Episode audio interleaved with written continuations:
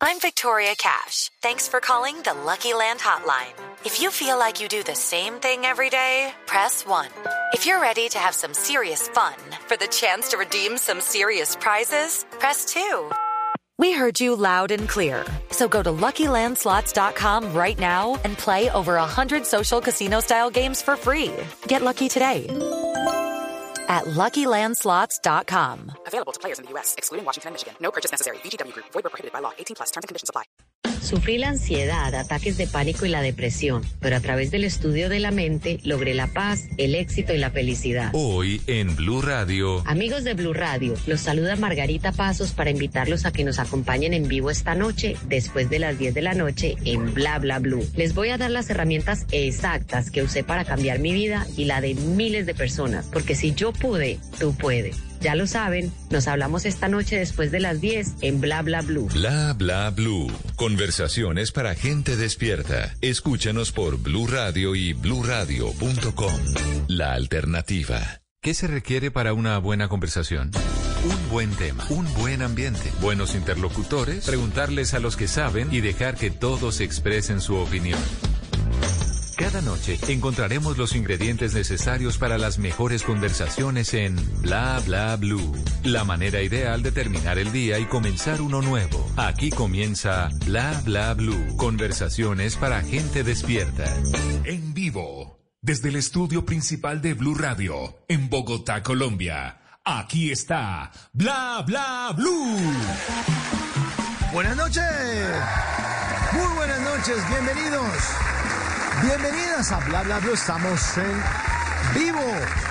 Y si ustedes prefieren terminar este martes y empezar el miércoles con una buena sonrisa, buena música y eso sí, en medio de grandes conversaciones, se pueden quedar aquí con nosotros porque Bla Bla Blue siempre los va a acompañar de lunes a jueves de 10 de la noche a 1 de la mañana. En la primera hora siempre les tendremos invitados esta noche, invitada de lujo y empezamos a dar pasos firmes hacia una vida mejor porque Margarita Pasos ya está aquí, ya la vamos a presentar.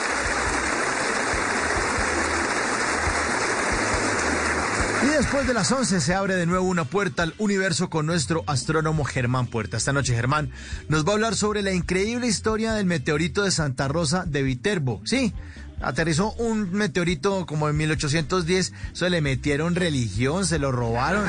Bueno, estará Germán Puerta aquí, una puerta al universo. En Bla Bla Blue se abre todos los martes.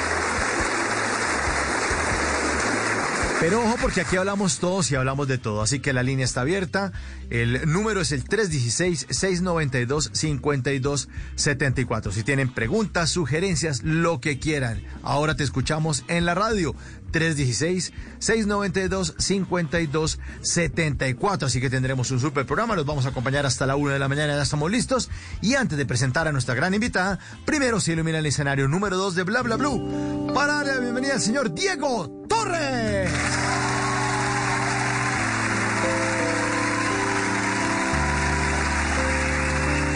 Sé que hay en tus ojos con mirar estás cansado de andar y de andar y camina girando siempre en un lugar. Sé que las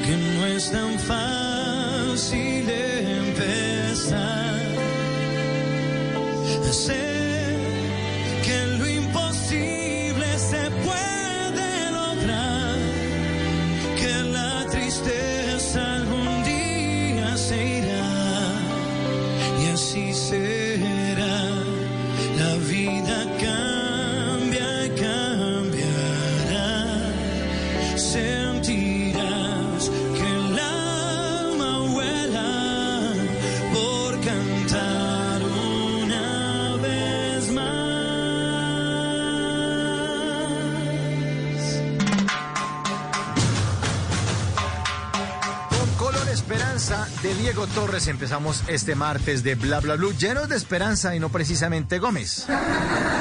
Recibamos con un fuerte aplauso a Margarita Pasos. Muy buenas noches. Muchísimas gracias por estar con nosotros en Bla Bla Blue, Margarita. Feliz de estar aquí con ustedes. Margarita, bienvenida. Nos atiende desde Miami. ¿Cómo está? Muy buenas noches. Feliz, feliz de estar aquí contigo y con todos tus radioescuchas. Margarita, usted es una de las mentoras eh, y motivadoras y conferencistas más seguidas en Estados Unidos y Latinoamérica. ¿Cómo logra usted llegar a posicionarse en la mente de tantas personas y transformar tantas vidas? Mira, Mauricio, yo creo que eh, el tema es cómo se logra cualquier meta, es con un porqué. Eh, Simon Sinek, que es una persona como digamos un motivador aquí muy famoso, dice, empieza con el porqué. La gente empieza con el qué, qué quiero, está muy bien. Hay gente que me dice, quiero ser coach, quiero ser influencer, quiero ser un empresario, pero ¿por qué? Y yo todos los días, hay días que como cualquiera uno se levanta con pereza o con las llantas bajitas y mi por qué es ayudar a los hispanos del mundo a vivir una vida mejor emocional y financieramente. Y el día que tengo pereza, yo misma me digo, a ver, Margarita, hay alguien allá afuera que te necesita al 100% y ese por qué me para de la cama. Entonces, en vez de vivir la vida como empujada, mi propósito me jala. Yo por eso eh, siempre le, y, creo que esa gran parte de, del éxito que hemos tenido como empresa es que siempre de verdad salimos a servir y el que va a servir sale servido. Perfecto. Y para recordarles a los oyentes, es gran, gran eh, motivador Simon Sinek. Y tiene una conferencia donde habla sobre eso, una charla TED, donde habla sobre el por qué la pueden buscar, está subtitulada en español, es fantástica y habla de cuando una empresa y cuando alguien encuentra el porqué de su vida, lo demás fluye totales. ¿Por qué usted hace eso? ¿Por qué la empresa monta eso? ¿Por qué? No, no, no qué, cómo, cuándo. Es que tenemos aquí este programa que se llama Bla Bla Blue, que es de la... ¿Por qué? Porque creemos que Colombia podría ser un país mejor si escuchan los mensajes que damos aquí cada noche. Ese también es el espíritu, incluso que ha motivado este programa, Margarita. Ese por Excelente, Mauricio. Y por eso les va tan bien y tienen tanto éxito y tanta acogida. Y es lo que yo creo que uno de los mensajes más importantes que le llevo yo a la gente es eh, ¿Por qué? ¿Por qué quieres las cosas? Porque la gente me dice, es que quiero un millón de pesos más al mes o un millón de pesos al mes. Le digo, ¿por qué? Porque si tú dices, ah, pues para tener más plata, apenas te sale el primer obstáculo, usted tira la toalla. Pero si uno dice, bueno, porque con esa plata yo voy a ahorrar para darle la casa de los sueños a mi mamá. El día que usted quiere tirar la toalla, usted dice, no, un momentico, que estoy haciendo esto por mi mamá. Es que a mí esta persona que me habló feo no me va a parar de mi sueño. Entonces, cuando uno tiene, es, es como, como esa, esa, esas ganas de lograr algo que te quema porque tienes una razón muy grande. Pues usted ha tocado el corazón de muchas personas y ya los oyentes se empiezan a manifestar a esta hora. A las 10 y 21 de la noche en nuestra línea 316-692-5274 dicen, hola, buenas noches, súper invitada, vale la pena trasnochar, gracias. Marcia desde Chía, Cundinamarca, Margarita. Ay, un beso, Marcia. Qué rico estar trasnochando contigo. Aquí son las once y veintipico y, estoy feliz, de verdad. Así es. Otro mensaje. Dice Mauricio, por favor, decile que me ha ayudado mucho, que la admiro y la quiero. Gracias por tener estos super invitados. Lady Restrepo Ospina desde Amaga, Antioquia. Lady, un abrazote. Eso, eso es el regalo más grande que me dan a mí es cuando. Ese es el porqué, Mauricio, que a ti te debe pasar también. Cuando alguien como Lady me eso, uno dice, y vale la pena los domingos, las trasnochadas, el día que las cosas no te salen bien porque, porque, porque tienes ese porqué que te motiva. Así es. Bueno, usted tiene una frase muy, muy importante, Margarita, es yo puedo, tú puedes. Hablemos de ese yo pude, perdón, yo pude, tú puedes. Sí, Mauricio, yo puedo, tú puedes, eh, es el nombre de un libro que publiqué el año pasado, eh, porque yo, mira, yo fui claustrofóbica, hipocondríaca, tuve ataques de pánico, depresión y, pude quitarme todo eso, porque cuando uno aprende cómo funciona la mente, que es tu torre de control, sí o no, y a uno no le, a uno le enseñan en el colegio eh, o en la escuela la batalla de Lepanto, que eso no le sirve para nada, sí o no. No le enseñan cómo funciona la mente, no le dan el manual de instrucciones de la torre que nos, que nos controla y nos maneja. Entonces, si yo me pude quitar todo eso, el miedo, yo no me subía a un ascensor sola, eh, cuando tuve los ataques de pánico y la ansiedad no era capaz ni de salir de mi casa. No dejaba que mi esposo saliera, o sea, es totalmente incapacitante y debilitante, me quería morir. Y yo pude sacar todo eso de mi vida y, e incluso de eso sacar como eh, la misión de mi vida. Entonces, si yo pude, yo, yo, yo pienso que todos podemos, todos podemos. Hay gente que le ha tocado peor que a mí, hay gente que le ha tocado mejor que a mí, no importa. Pero si uno aprende que no son las circunstancias de afuera, sino las de adentro, las de la mente, yo le digo el apartamento sagrado, eh, cuando uno cuida ese apartamento sagrado y lo limpia eh, y aprende cómo funciona, la vida le cambia totalmente. Eh, ¿Y esos ataques de pánico se solucionaron con ese cambio de pensamiento? ¿O también tenía temas que tenían que ver con la psiquiatría? ¿O cómo, cómo fue ese proceso, Margarita? Ah, claro, claro, claro. Y yo tomé medicamentos por más de un año y eso es importante. Cuando una persona siente que sin causa aparente ya las cosas que antes le, que le motivaban antes ya no le motivan, que no quiere comer o quiere comer mucho, que no quiere dormir, no puede dormir o duerme mucho, ¿verdad? Todo eso son banderitas rojas y lo primero es ir a un médico psiquiatra porque hay un tabú, Mauricio, es que ah, yo no estoy loca, porque yo voy donde un psiquiatra y digo, a ver, a usted le duele una muela y va donde el dentista y a usted, usted puede tener un desbalance químico en el cerebro, que es el órgano que maneja todo, y no va a ir a ver al médico, ¿verdad? Que se lo puede regular. Entonces sí, sí, definitivamente lo primero es ver a un médico, pero yo no quería solo depender de pastillas. Y las pastillas me mejoraron, pero no, no, no me sacaron 100%. Fue cuando yo empecé, por ejemplo, a entender quién es la persona con la que tú más hablas, Mauricio. Yo con mi esposa. Exacto. Cuando mi esposo me hizo la pregunta, ¿quién es la persona con la que tú más hablas? Yo le contesté lo mismo. Le dije contigo, porque él es mi esposo y mi socio. Y me dijo, no, Margarita, la persona con la que tú más hablas es contigo misma. Mm. puchas, y para mí algo tan simple fue como que me hubieran dado un bombazo en la cabeza. Y yo dije, claro, si es que yo tengo radio miseria sintonizada en la cabeza todo el día.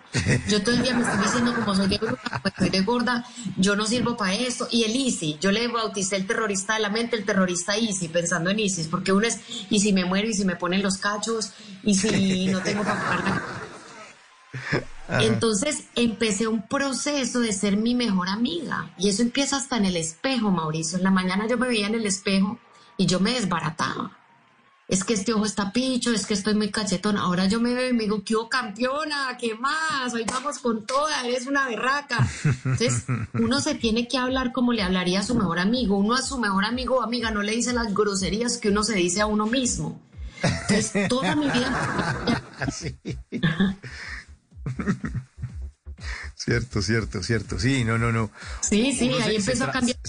Empecé a cambiar como me, pues, como me hablaba yo. Sí, claro, se trató uno muy duro. A las 10.26 siguen nuestros oyentes y nuestra oyente aquí, Margarita, le tiene una pregunta. Hola, buenas noches, qué, feliz, qué delicia escucharlos.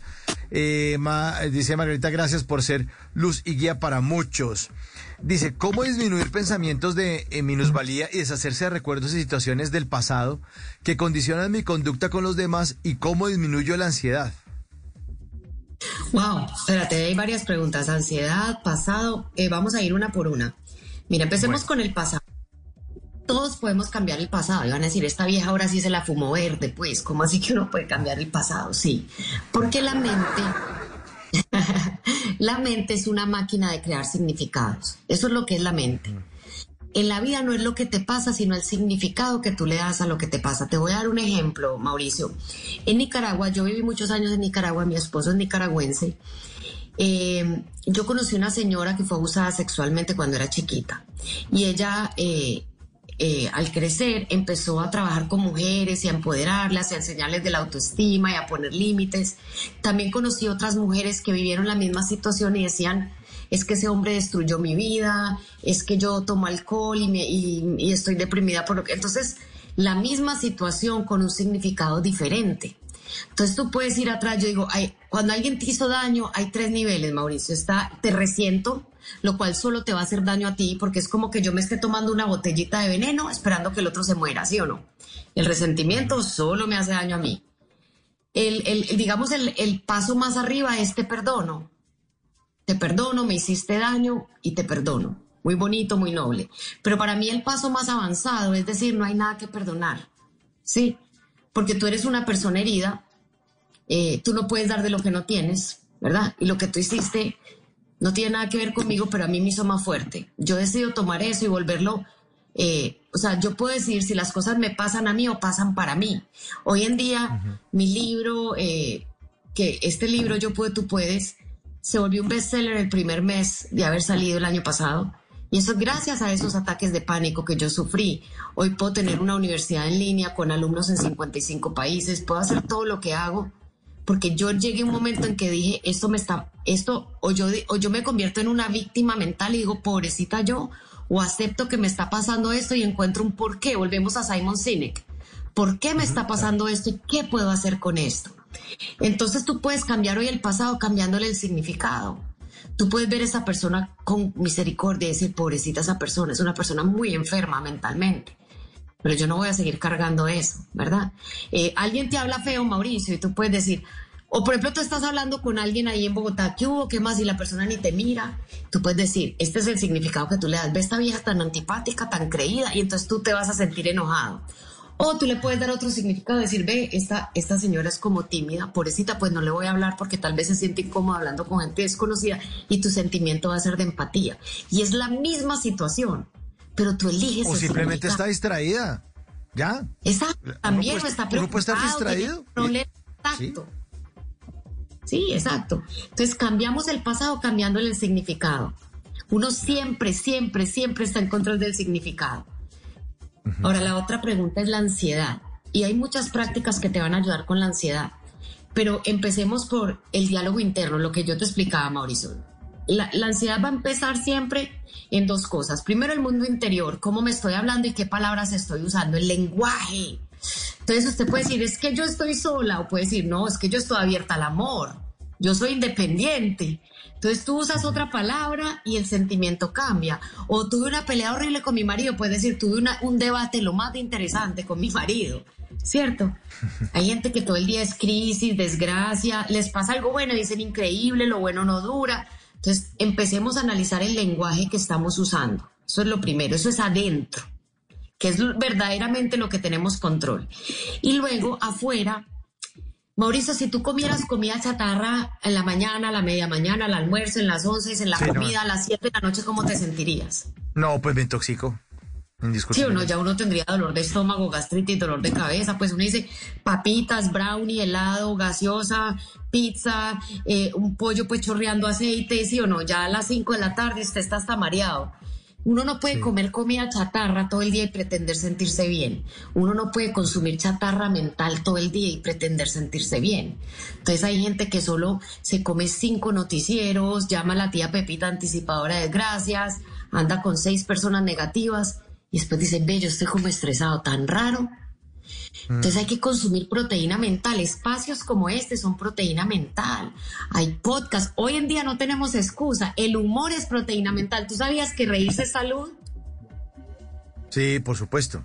Por supuesto. Estas personas que están ansiosas, yo les digo hoy, como que el médico te lo recetó, 30 minutos diarios de risa. Busca tu, eh, tu humorista favorito. A mí me gusta Peter Albeiro.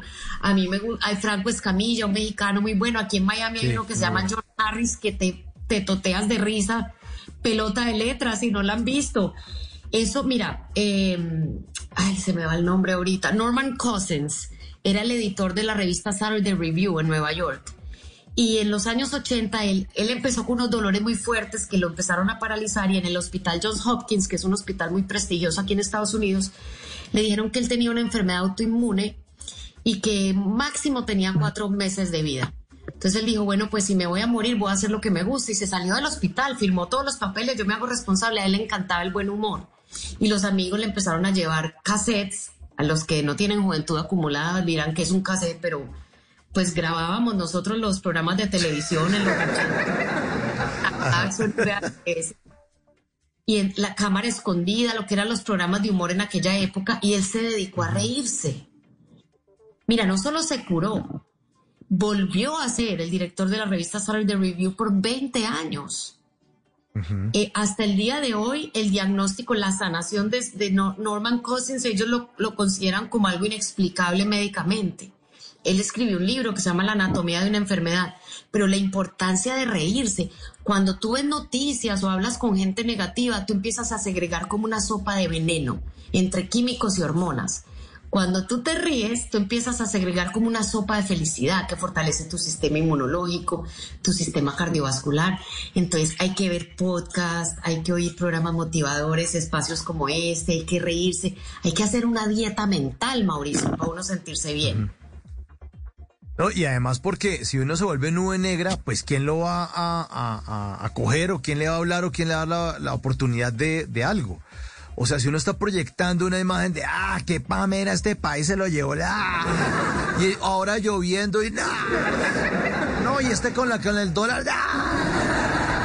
Entonces, si uno es eso, o sea, es que la teoría es mejor ser rico que pobre, como dice Pambelé, pues uno se junta con la gente que está un poco más sonriente y que tiene una actitud distinta. A los demás, pues uno lo rechaza, pues, porque uno no entra a un baño feo. tú vas a hacer el seco. Exacto, uno, exacto, uno, uno, no, uno no entra al baño que está sucio en el centro comercial, uno entra al baño que está limpio, es que es, es naturaleza así humana, o sea, así funciona esto. Está uno mejor al lado de la persona que está vibrando mejor. Uno puede controlar Mauricio, porque hay gente que tiene una enfermedad que yo le llamo esquizofrenia. ¿Y a usted por qué no le va bien? Es que el gobierno, es que la guerra en Rusia, es que el calentamiento global, es que la vecina, es que mi suegro.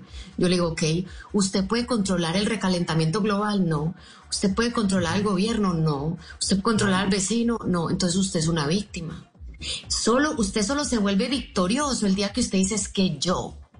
¿Por qué no le va bien? Porque yo estoy viendo noticias y chismes y hablando con la tía Pepita anticipadora de desgracias en vez de estar leyendo un libro, aprendiendo a vender, eh, viendo cómo crezco mi negocio, juntándome con gente que está haciendo que las cosas sucedan, enfocándome en lo que sí puedo controlar. Mientras uno se enfoque en lo que no puede controlar, va a ser una víctima, se va a sentir como una víctima y se va a enfermar y se va a sentir triste. Entonces deja de, de enfocarte en eso. Si tú no puedes cambiarlo, no le gastes ni un minuto trabaja, por ejemplo, hay una pregunta que a mí me encanta. ¿Qué habilidad si la aprendo muy bien puede mejorar mi posición económica? Entonces la gente dice, bueno, inglés o bueno, marketing digital. Ese es el tipo, porque la calidad de tu vida depende de la calidad de tus preguntas. La gente se hace preguntas muy pobres, ¿por qué soy tan bruta? Ah, y encima de la contesta, ah, porque mi abuelita me paño en la cabeza. Claro, es una pregunta boba y la mente le da una respuesta. ¿Por qué mejor no dice, eh, ¿qué puedo hacer? En vez de decir, ¿por qué tan difícil? ¿Qué puedo, qué puedo aprender para que se vuelva más fácil? ¿A quién le puedo pedir que me ayude para crecer mi negocio?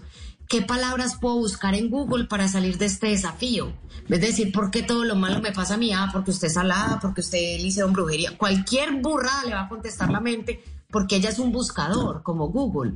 Si yo le pongo a Google muerte, me va a mostrar cementerios, cadáveres. Si yo le pongo a Google jardines, me va a mostrar flores y cosas bonitas. Entonces, la calidad, repito, la calidad de tu vida depende de la calidad de tus preguntas.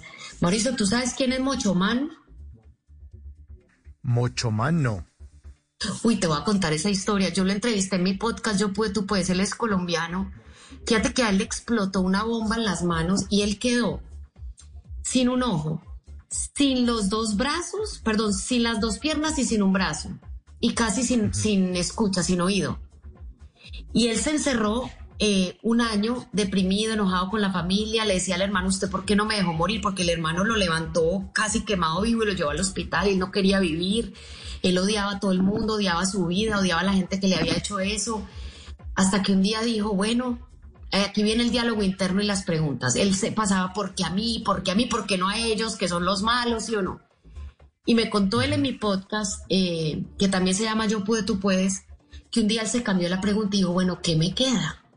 Dijo, bueno, me queda un ojo, me queda un brazo y me queda mi entrenamiento militar, porque él fue militar.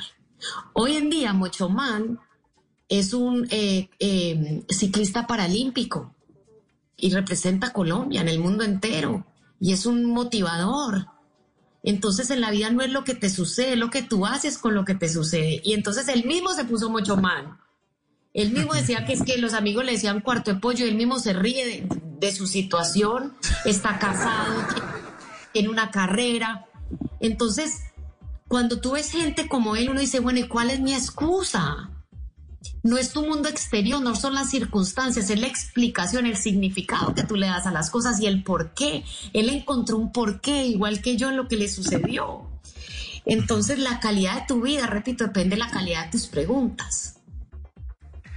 Me sorprende, Margarita, que hace unas semanas tuvimos, ya con por tercera vez, a Tulio Zuluaga, este chef y emprendedor, influencer, eh, y la revista Forbes lo citó eh, con una frase que también coincide con esta manera suya de ver el mundo. Y, es, y la frase dice, para triunfar hay que pensar en los demás. Cuando pensamos en hacer más exitosos a otros, llega el verdadero éxito. Totalmente. Totalmente. De hecho, Jim Rohn, que en paz descanse, que fue uno de los grandes pensadores de nuestros tiempos, decía, ayuda a mucha gente a lograr lo que quieren y entonces tú lograrás todo lo que quieres. Y eso es así, porque siempre que vengamos al mundo de una... Mira, suponte que yo voy al banco y yo, oiga, yo vengo a retirar medio millón de pesos y me dicen, pero usted aquí no ha depositado nada, ¿cómo así? O sea, usted está loca. ¿Cómo va a sacar medio millón si usted no, no ha hecho un solo depósito? Y así es la vida. Tú tienes que depositar para retirar. Y entre uno más sirve, más puertas se le abren, eh, más feliz te sientes y como te sientes más feliz, más lleno, más motivado, haces mejor las cosas y más grande es tu proyecto. Pero la gente que viene de una mentalidad de egoísmo, eso es mentalidad de escasez. Hay gente que tú le preguntas, ¿cómo lograste el éxito? Ah, no, yo no le voy a decir porque entonces me va a montar la competencia. Eso es mentalidad de escasez. Hombres y para todos hay. No tengas miedo de dar, de compartir. Entre tú más sirves, más vas a tener. Y sí, sí, y, así se ve. Este, este, señor Tulio que le hemos tenido acá, el tipo recomienda restaurantes mm, de alta cocina, pero recomienda el perro caliente de la esquina del barrio. Y cada vez que postea y que pone en sus redes sociales, recomiendo este perrito caliente, recomiendo estas empanadas donde doña no sé qué, se vuelve el negocio más exitoso. Es como un rey Midas de, de, gastronomía. Y él, y él dijo que desde que empezó a hacer las recomendaciones y empezó a ayudar a los demás, se volvió exitoso. ¿Qué descubrió eso? así es, es que esa es una de, la, una de las leyes del éxito, ¿verdad? Es, un ganar-ganar, hay que servir para recibir. La gente cree, mira, Brian Tracy, mi mentor, dice, el mundo no es restaurante, la vida no es restaurante. Usted en un restaurante ordena y después paga, dice, es cafetería. Usted paga primero y después come, ¿verdad? Entonces, el precio que debemos pagar, entre tú más pones más valor pones al mercado, el mercado te paga mejor. Es como que si yo tengo un empleo, yo voy donde mi jefe, oiga, me súbame el salario. Y él va a decir, ¿por qué? Si usted llega tarde, las cosas. La gente dice, a mí no me pagan por eso. Yo di, haz primero aquello por lo que no te pagan. Y seguramente tu jefe te va a dar ese ascenso. Pero el que hace la ley del mínimo esfuerzo está diciendo, yo voy a trabajar bien el día que me paguen mejor, nunca te van a pagar mejor porque no estás dando lo que debes dar. Da siempre más de lo que se espera de ti y créeme que el mercado, la vida, te va a recompensar. Claro. Eh, sucede mucho eh, y me, pasa a veces, Margarita, que mucha gente me dice, oiga, cualquier cosa que, no sé, que necesiten gente en Blue, me avisa o no sé qué, o me escriben. Estimado Mauricio, yo soy muy bueno, me gusta la radio, yo quiero desarrollar mis cosas porque yo sirvo para radio, no sé qué. Y yo digo, pero estas personas, si entraran proponiendo algo, pues se, haría un negocio, ¿no? Es lo mismo, yo no podría decirle a un, es que a mí me gusta esta marca de carro, no, qué camioneta tan linda, yo me vería muy bien manejando y yo quiero esta marca de carro. No, no, no, usted primero tiene que decir es, yo tengo tanta plata para comprarlo. Usted eh, en esta vida tiene que entrar usted dando algo porque si no, no lo va a recibir. Es así de simple. Total. Mira, te voy a contar una historia que los va a dejar a todos con la boca abierta. Esta es otra, me, estás trayendo a la mente tanta gente que he entrevistado en mi podcast. Ella es mexicana, se llama Marisela Soberanes. Mira esta historia. Ella vendía chicles en los semáforos en México. Ella migró a los Estados, o sea, ella venía de una familia de extrema pobreza, sin educación, ¿verdad? O sea, sin oportunidad, muy pocas, no digamos sin, pero pocas. Ella emigró a los Estados Unidos y cuando ella llegó sin nada a Houston, una amiga le había dado eh, la dirección de un restaurante mexicano. Y le dijo, vea, en Houston hay ese restaurante que vive lleno, vaya a ver si ahí le dan trabajo. ¿Te imaginas llegar a un país sin el idioma, sin conocer a nadie? Y ella tenía como para tres noches para sobrevivir. Entonces, ¿qué hace una persona? Va al restaurante a pedir qué, Mauricio? Trabajo, ¿sí o no? Como dices tú. Sí, sí, sí. Y ella llegó a la hora, ella dijo, no, yo voy a ir a la hora de almuerzo, que es cuando el restaurante está full, y les voy a decir en qué les ayudo, no me paguen. Y el dueño le dijo, en serio, por favor, estamos, eh, ¿nos puede ayudar a lavar platos? Sí, le dijo, no se preocupe. Claro. Yo soy mexicana, yo les ayudo. Ese día consiguió trabajo. Sí, ¿verdad? claro, por supuesto. Marisela Por hoy, supuesto. Marisela hoy, óyeme lo que te voy a decir, tiene 1.500 apartamentos. Es multi, multi, multimillonaria. Cuando yo la entrevisté, le dije, ¿cómo lograste eso? Y me dijo, porque a todo, me dice, ahora que yo soy millonaria, todo el mundo quiere eh, eh, que yo le enseñe, que yo le dé, pero no me ofrecen, ¿verdad? O sea, nunca llegan con, con la intención de servir, ¿verdad? El que si alguien viniera y me dijera, yo, yo te voy a ayudar en esto, yo, a dar primero, yo de pronto mostraría interés. Brian Tracy, mi mentor, dice, yo tengo, eh, creo que son cuatro o cinco, se me da el número, amigos billonarios con B de Blue, ¿verdad? O sea, que tienen miles de millones de dólares. Y sé que él una vez le preguntó, eh, tus amigos de la infancia que no llegaron tan lejos como, ti, como tú, ¿te han preguntado alguna vez cómo lo lograste? Y, y dice, todos me han contestado, Brian, solo me buscan para pedirme trabajo, para pedirme plata. ¿verdad? Entonces es eso, mira la historia de Marisela, ella dijo, yo empecé a crecer porque donde yo llegaba, yo llegaba a servir. Yo daba antes de esperar recibir. ¿En qué te ayudo? ¿En qué te apoyo? Yo estoy aquí para servirte, ¿verdad? Entonces eso es bien importante. Y lo que hablaste del chef, cuando él encontró esas empanadas deliciosas, eso de gente que probablemente hace las mejores empanadas de la esquina porque las hacen deliciosas, no dicen, yo hago el mínimo esfuerzo y que me paguen los mil pesos por la empanada, no. A mí me dan los mismos mil pesos, pero mi empanada te va a saber deliciosa. La gente que hace las cosas con excelencia, algún día alguien se las pilla y las catapulta al éxito, ¿verdad? Porque siempre están dando la milla extra, siempre están dando más de lo que están recibiendo y alguien los va a ver y les va a ayudar. Claro, y uno abre las oportunidades cuando eh, se nota que esa persona lo quiere hacer. Yo que he dictado clase, se da uno cuenta, uno tiene alumnos y, y, brillan, y brillan. Y en el momento en que oiga una práctica para que, sí, listo, páseme su hoja de vida porque yo a usted le, creo que le, creo que le puedo ayudar porque sé que tiene ganas, hambre y porque me ha aportado mucho. Me ha ayudado en la clase, hace que sea más fácil, no mira para otro lado, está atento. Está dando, porque además hay diferentes formas de dar, ¿no? Margarita, no es un tema de, de plata, no es un tema de regalar, hay muchas maneras de dar. Miles de maneras. No, es impresionante, Mauricio, es que se me vienen tantas historias. Mira, cuando yo decidí irme de Nicar regresarme a Estados Unidos con mi esposo de Nicaragua, una de mis colaboradoras era la mejor, era la que siempre daba la milla extra, la que si había que quedarse se quedaba sin, sin chistar, la que siempre hacía su trabajo con excelencia. Y entonces cuando yo me iba ir, yo decía, qué triste dejar a mis colaboradores.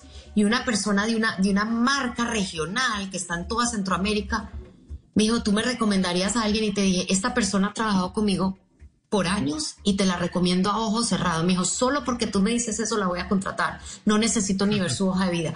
Hoy ella es la gerente de marca. Su vida cambió, o sea, te voy a decir, sus ingresos, ella gana hoy probablemente cinco veces más. Su vida, la de sus hijos, pero ella siempre dio la milla extra. Y yo, y siempre que tú haces eso, alguien como el chef va a llegar a tu esquina y va a decir, oiga, estas empanadas las hacen, pero con todo el amor, con toda la excelencia. Así es, así es. No, pues este Tulio, si le contara a Margarita, no sé si he tenido la oportunidad de seguirlo, se inventó una vaina que era el Master Sushi, entonces todos los restaurantes tenían un, un estándar de precio y ofreciendo sushi en todos, una o sea, uniendo todos los restaurantes, las competencias entre unos y otros. Después hizo Burger Master, entonces todos hamburguesas estandarizadas, ¿a cómo? A tal precio, pan. Y no, no, no, o sea, ha generado unas ventas astronómicas para los insumos de esos Master Sushi, Qué maravilla. Master. No, no, no, es una, es un, es una ¿Es Tulio qué? Porque ya lo voy a seguir. Zuluaga, Zuluaga. Zuluaga. Es Tulio Listo. recomienda, se llama. Arroba, Margarita, arroba Tulio recomienda. Le va a encantar. Además, cocina delicioso. Y como ahorita voy para Bogotá, a ver qué me recomienda ir a comer, pues. Ah, bueno, le puedes escribir a Tulio. Bueno, hablemos de su venida a Bogotá, Margarita. 29 y 30 de octubre. Yo pude, tú puedes. Sí, qué felicidad, Mauricio. Mira, nosotros hacemos nuestros eventos aquí en Estados Unidos, normalmente aquí en Miami o en San Diego, California. Y, mucha gente me escribe de Latinoamérica, incluso de Europa, me dicen, Margarita, yo no tengo visa, eh, tú, ¿por qué no haces un evento en Latinoamérica? Y yo, bueno, un día, yo siempre decía, si lo saco de Estados Unidos, lo voy a llevar a mi país de primero. Entonces estamos llevando el evento Yo Pude, Tú Puedes, eh, 29 y 30 de octubre en Chamorro City Hall. Es, es un evento, mira, fantástico. Eh, eh, las, de 9 a 1 el sábado vamos a hacer una aceleradora de inteligencia emocional, donde yo les voy a enseñar cómo, ¿tú sabes quién es la loca de la casa? No me digas que tu suegra, porque después me votan a mí. No, no, no, no, no, no. Esa vocecita negra, esa vocecita negra que uno tiene que a veces está, Elisi, pues oiga, y si se muere, y si el país se va al saco, y si no podemos, pues, entonces digo, no, esa la, tiene alborotada la loca la casa, esa vocecita que hay que decirle, oiga, cállese. No, yo soy hábil, completa y capaz, yo puedo, yo voy para adelante. Entonces vamos a amarrar a la loca de la casa y vamos a aprender a manejar las emociones. Eh, Ciro eh, decía, si tú quieres un imperio, gobiernate a ti mismo para tener relaciones sanas, para tener felicidad. Hay que, hay que saber gobernar nuestras emociones. Entonces, la mañana es una aceleradora, digamos, de inteligencia emocional. En la tarde vamos a sanar la relación con el dinero y vamos a aprender de marketing. Y el domingo eh, voy a hacer una hipnosis, ahora te explico qué es eso y voy a tener en vivo por Suma uno de los tres conferencistas más importantes del mundo, que es Les Brown. O sea, hay tres en realidad aquí en Estados Unidos, Eric Thomas, Tony Robbins y, Les Brown, que llenan, pues Les ha llenado aquí estadios con 80 mil o eventos con 80 mil personas y él nos va a hablar de exactamente de cómo tú puedes eh, para ti también está disponible la vida de tus sueños. El, sábado tengo como invitado a Rudy, a Rudy Mauer, que es considerado uno de los cuatro marqueteros de digital marketing más importantes del mundo y tiene 31 años. Rudy sí viene a Colombia. Hasta es uno de mis mentores. Eh, tengo a Jorge Cerratos, el podcaster número uno de México de negocios. Fíjate, Jorge Chiquito, él fue criado en un orfanato donde lo abusaban físicamente, emocionalmente y sexualmente. Y Jorge habla mucho del perdón y cómo hoy tiene tanto éxito en México, ¿verdad? Es otra historia de yo pude, tú puedes. Entonces, pero no es solo historias, te vamos a dar las herramientas que hemos usado nosotros. Rudy, eh, Jorge, va a haber traducción simultánea porque dos de los conferencistas son, pues, eh, hablan inglés. Rudy es inglés, pero vive aquí en la Florida y, y, es también de la Florida casualmente. Eh, va a ser, va a ser algo tan espectacular. Te vamos a dar un plan y un mapa completo. Yo, yo lavaba carros aquí en, Miami, Mauricio, cuando llegué. Y hoy en día tengo proyectos con Univision, con la revista People. Eh, estoy cerrando eh, un, un, contrato para escribir eh, varios libros con una de las editoriales más grandes del mundo. Y yo no digo esto, como decimos en Medellín, para chicanear, sino para explicarte que si yo pude,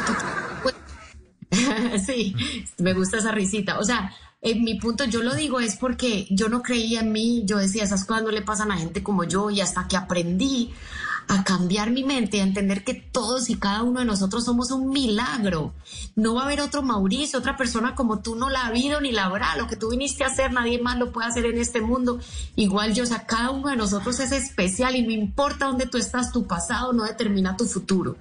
Y eso es lo que vamos a aprender y las herramientas que te vamos a dar en Yo Puedo, Tú Puedes. Eh, así que pueden venir. Eh, todavía hay tickets de algunas de los, de, no de todos, pero de algunas de, los, de, las, de la boletería todavía está disponible y también hay tickets virtuales. Entonces, eh, la verdad que es algo, y yo le digo a la gente, si tú quieres resultados distintos, tienes que hacer algo distinto, porque si sigues haciendo lo mismo, pues vas a recibir más de mismo. Tengo entendido que va a estar Tony Meléndez también. Tony, se me olvidó Tony, por Dios, claro. Ay, mira, entre tanta emoción, Tony Meléndez. Wow, Tony, mira, para el que no sabe quién es Tony, Tony es una historia parecida a la de Mochomán, de Yo Pude, tú pues Tony nació sin brazos. Eh, su papá salvadoreño, su mamá nicaragüense, sus papás migraron a Estados Unidos para darle una vida mejor, sabiendo que aquí, pues, la vida de una persona con discapacidad de pronto tiene más, eh, hay más herramientas. Tony empezó a tocar la guitarra con los pies y tiene tanto talento que cuando vino el Papa Juan Pablo II a Estados Unidos, a Los Ángeles, estaban escogiendo, imagínate, pues que un papa, un personaje tan importante venga a Estados Unidos, toda la gente que hace audiciones para ser la persona que le canta al papa, y Tony fue elegido para ser la persona que le daba la bienvenida a los Estados Unidos al Papa Juan Pablo II. Tiene un premio Grammy de la mejor eh, música eh, eh, ay, se me va la palabra, la mejor canción, dime. Religiosa, religiosa. No, no, la que le cantó al Papa era religiosa, la mejor canción, eh, ay, ahorita te digo la palabra, una canción mexicana y él no es mexicano y se ganó un Grammy por esa canción. Es como decir la mejor canción folclórica, pero es, otra palabra y por eso él se ganó un premio Grammy. Y cuando tú hablas con Tony, yo me acuerdo que una, como Tony es una persona de fe, cree en Dios como yo, eh, yo le dije, Tony, para ti que es un milagro. La primera vez que lo conocí hace muchos años, lo fui a entrevistar a Denver y me dijo, Margarita, cuando tú levantas un brazo, eso para mí es un milagro. Y uno se queda, wow, ¿verdad? Yo es que a veces somos como el tamal, cuando está bien está mal y se nos olvida dar gracias por todas las cosas. Sí. Claro, viene Margarita. Tony y, y- y qué alegre que me lo recordaste porque tal vez es la hora que ya dije, ya, ya se me borró, borré cassette, pero sí, Tony, uno de nuestros invitados muy especiales también. A las 10.53 estamos con Margarita Pasos. Otra pregunta en nuestra línea 316-692-5274. Dice, hola Mauricio, buenas noches. Usted es su invitada. Soy Ferney desde New Jersey y tengo una pregunta para Margarita. ¿Cómo puedo lidiar con los compañeros tóxicos y mala leche en el trabajo? Mil gracias. Ay, Fermey, qué linda esa pregunta tuya. Mira, tú a ellos no los puedes cambiar. La gente herida hiere. ¿ok? Si yo me choco contigo y llevo una taza con café, yo no te puedo derramar jugo de naranja. Entonces yo no puedo dar de lo que no tengo. Fíjate que cuando yo vivía en Nicaragua, ah, por allá el año 99, antes de, de entender eh, todo esto que he aprendido, había una señora en el canal de televisión que yo trabajaba que a mí me caía mal y yo le había puesto hasta apodos. Yo decía "Le- la mocuana, la, la mocuana es una leyenda en Nicaragua como decir la llorona en Colombia, ¿cierto? Yo le decía la anaconda, la culebra, la mocuana, esa vieja me cae mal, porque cuando tú entrabas, ella era la que nos daba los cheques de, de la publicidad. Y, y yo le decía, hola fulanita, y, ni se volteaba. Ella tenía su silla, mira, su escritorio mirando a la pared, y sin voltearse me decía cosas como, por ejemplo, si viene por cheque, no hay. Yo decía, esta vieja antipática, ahí viene el diálogo interno. Esta vieja antipática, eso seguro no me quiere dar el cheque, vieja amargada. Bueno, y esa era mi historia con la señora. Un día mi marido, que siempre leía más que yo, y fue mi primer mentor, iba por allá, por esos lados del canal, y yo le dije, ve, pasa por el canal, que creo que hay un cheque, pero eso sí, le, yo lo preparé, ¿sí o no? Para la vieja tóxica, como decimos. Ve, tené cuidado con esa vieja, que esa vieja es una amargada, es una anaconda. Bueno, según yo, pues lo preparé para la guerra, ¿sí o no? Cuando él llega a la oficina, sonriente, tranquilo, y yo salgo y le digo, ¿qué hubo, qué hubo? ¿Cómo te fue con la culebra? "Eh", Me dice, Margarita, fíjate que esa señora me vio y se atacó a llorar. Y yo todavía le digo, ¿y es que llora la culebra? Sí, porque uno, uno, uno, uno juzga, ¿sí o no, Mauricio? Y eso son cosas. Me dice, no, Margarita, ¿cómo te parece que esa señora tiene un hijo drogadicto? Y ese hijo ya es adulto, pues ya es un hombre. Y le pega, le roba, le roba a los vecinos y los vecinos la vienen a insultar a ella. Y sé que ella le dijo, y don Alejandro, en Nicaragua se usa mucho el don.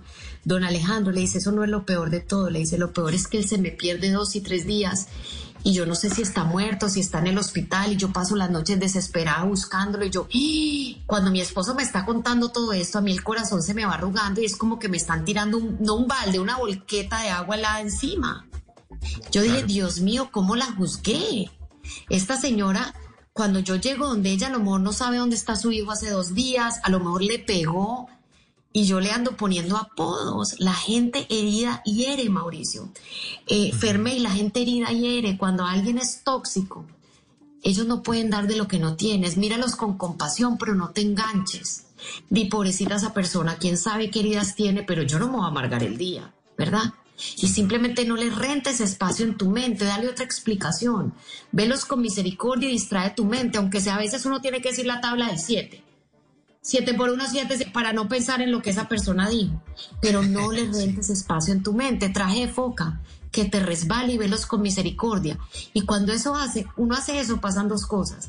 Muchas veces la persona deja de, de- de atacarte porque siente que tú ya no la estás juzgando, porque el, el lenguaje no verbal también habla. Y tú encuentras paz. ¿verdad?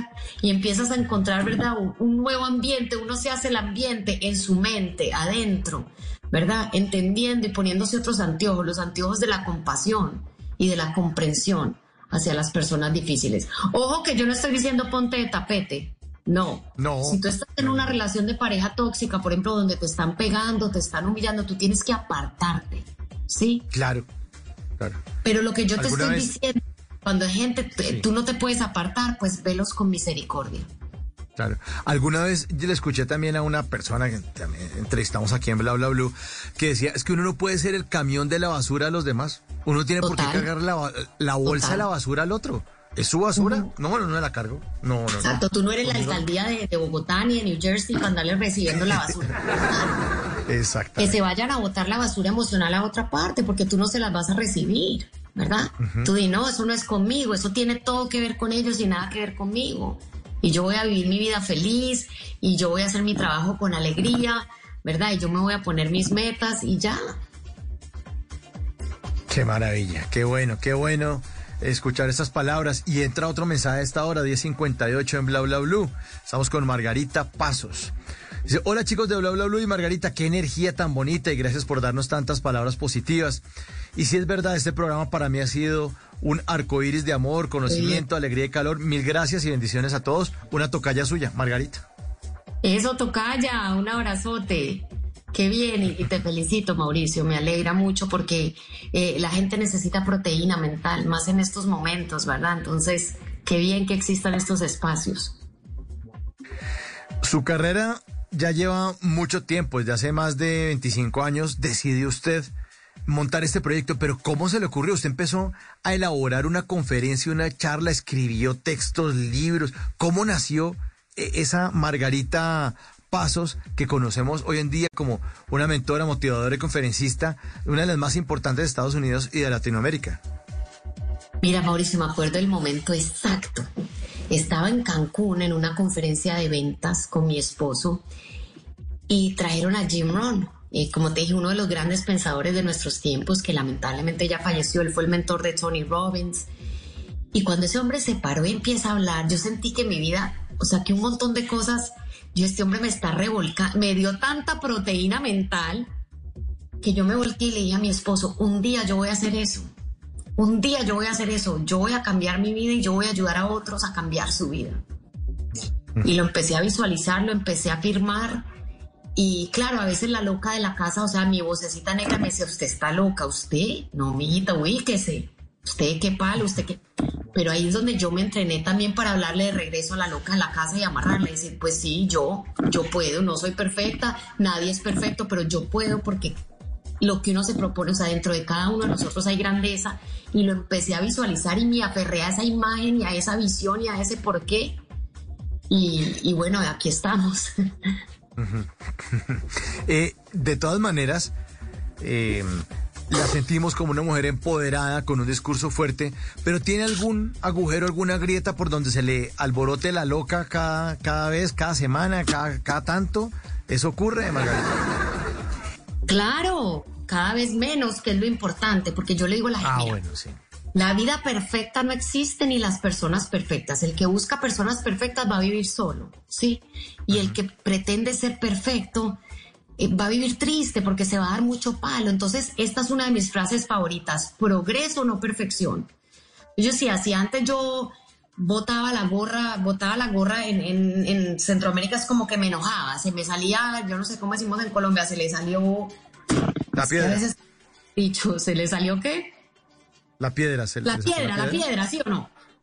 Si a mí se me salía la piedra 15 veces al día, entonces ahora se me sale una vez cada 15 días, wow, yo me tengo que dar mis, mi- mis palmaditas en la espalda y decir que bien, progreso, no perfección, ¿verdad? Entonces eso es muy importante, claro. Yo no soy perfecta, no solo cuando me enojo. ¿Tú sabes qué me dicen mis hijos? ¡Ja! La que enseña inteligencia emocional, véala, que la vieran. ¿Sí o no? Mis hijos. Ajá.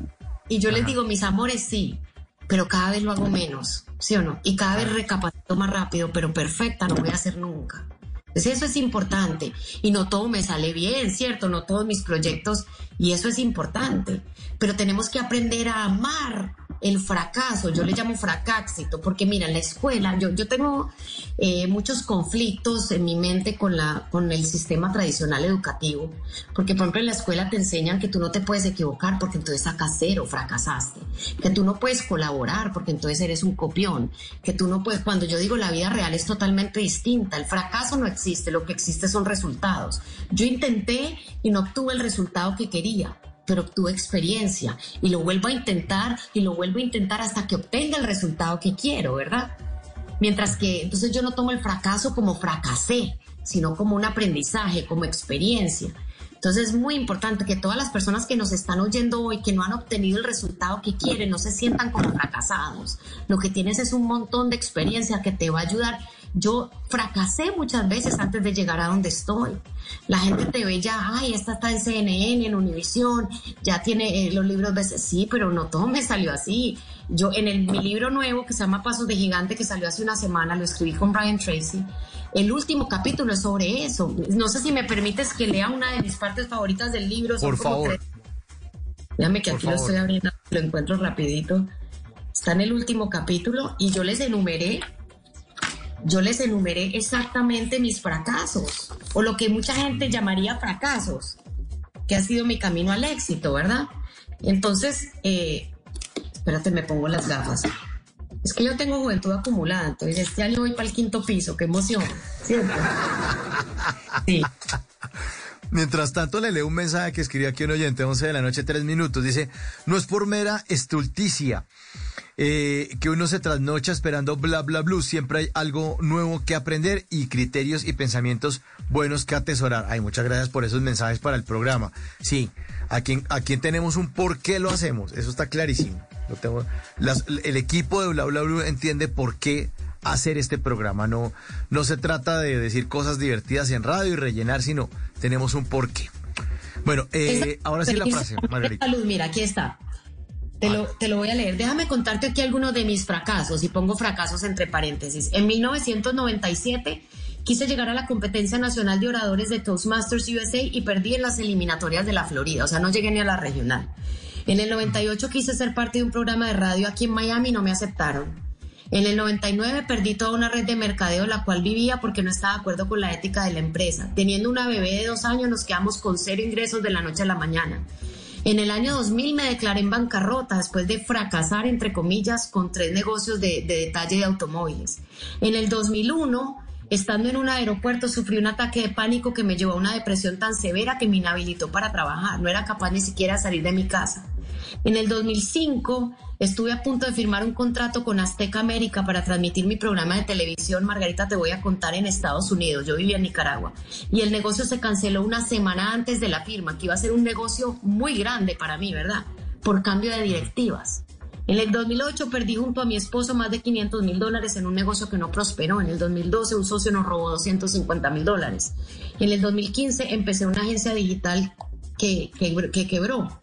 ¿Verdad? Y ya en el 2022 eh, te cuento pues las cosas que ya he logrado. La Asociación Nacional de Locutores de México me reconoce como la Love Coach número uno de Latinoamérica. Eh, bueno, los bestsellers, eh, que esas son las cosas que la gente ve, Mauricio. Ah, ella le va bien. Sí, pero todo eso para mí no fueron fracasos, todo eso a mí me, dio experiencia y me preparó para ser la persona que hoy tengo. Y ojo, que yo te hablo de que un socio nos robó 250 mil dólares muchos años después, en el 2000, en 1999, eh, cuando yo renuncié a mi red de mercadeo, yo no tenía ni 50 dólares en el banco.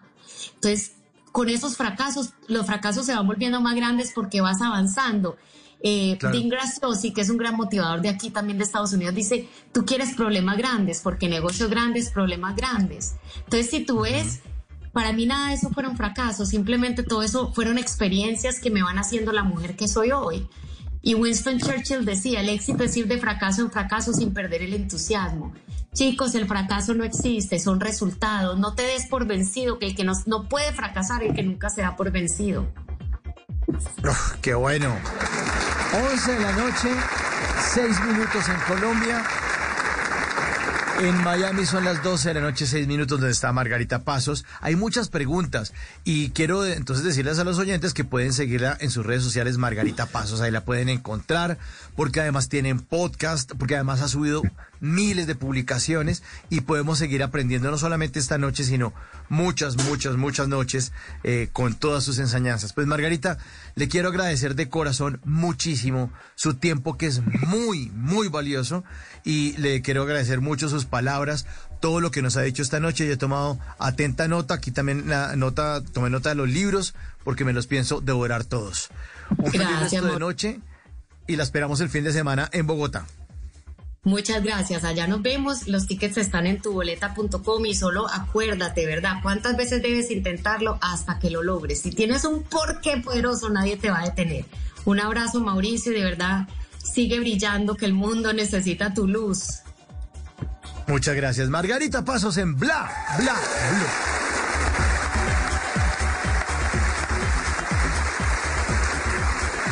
Ignition sequence starts.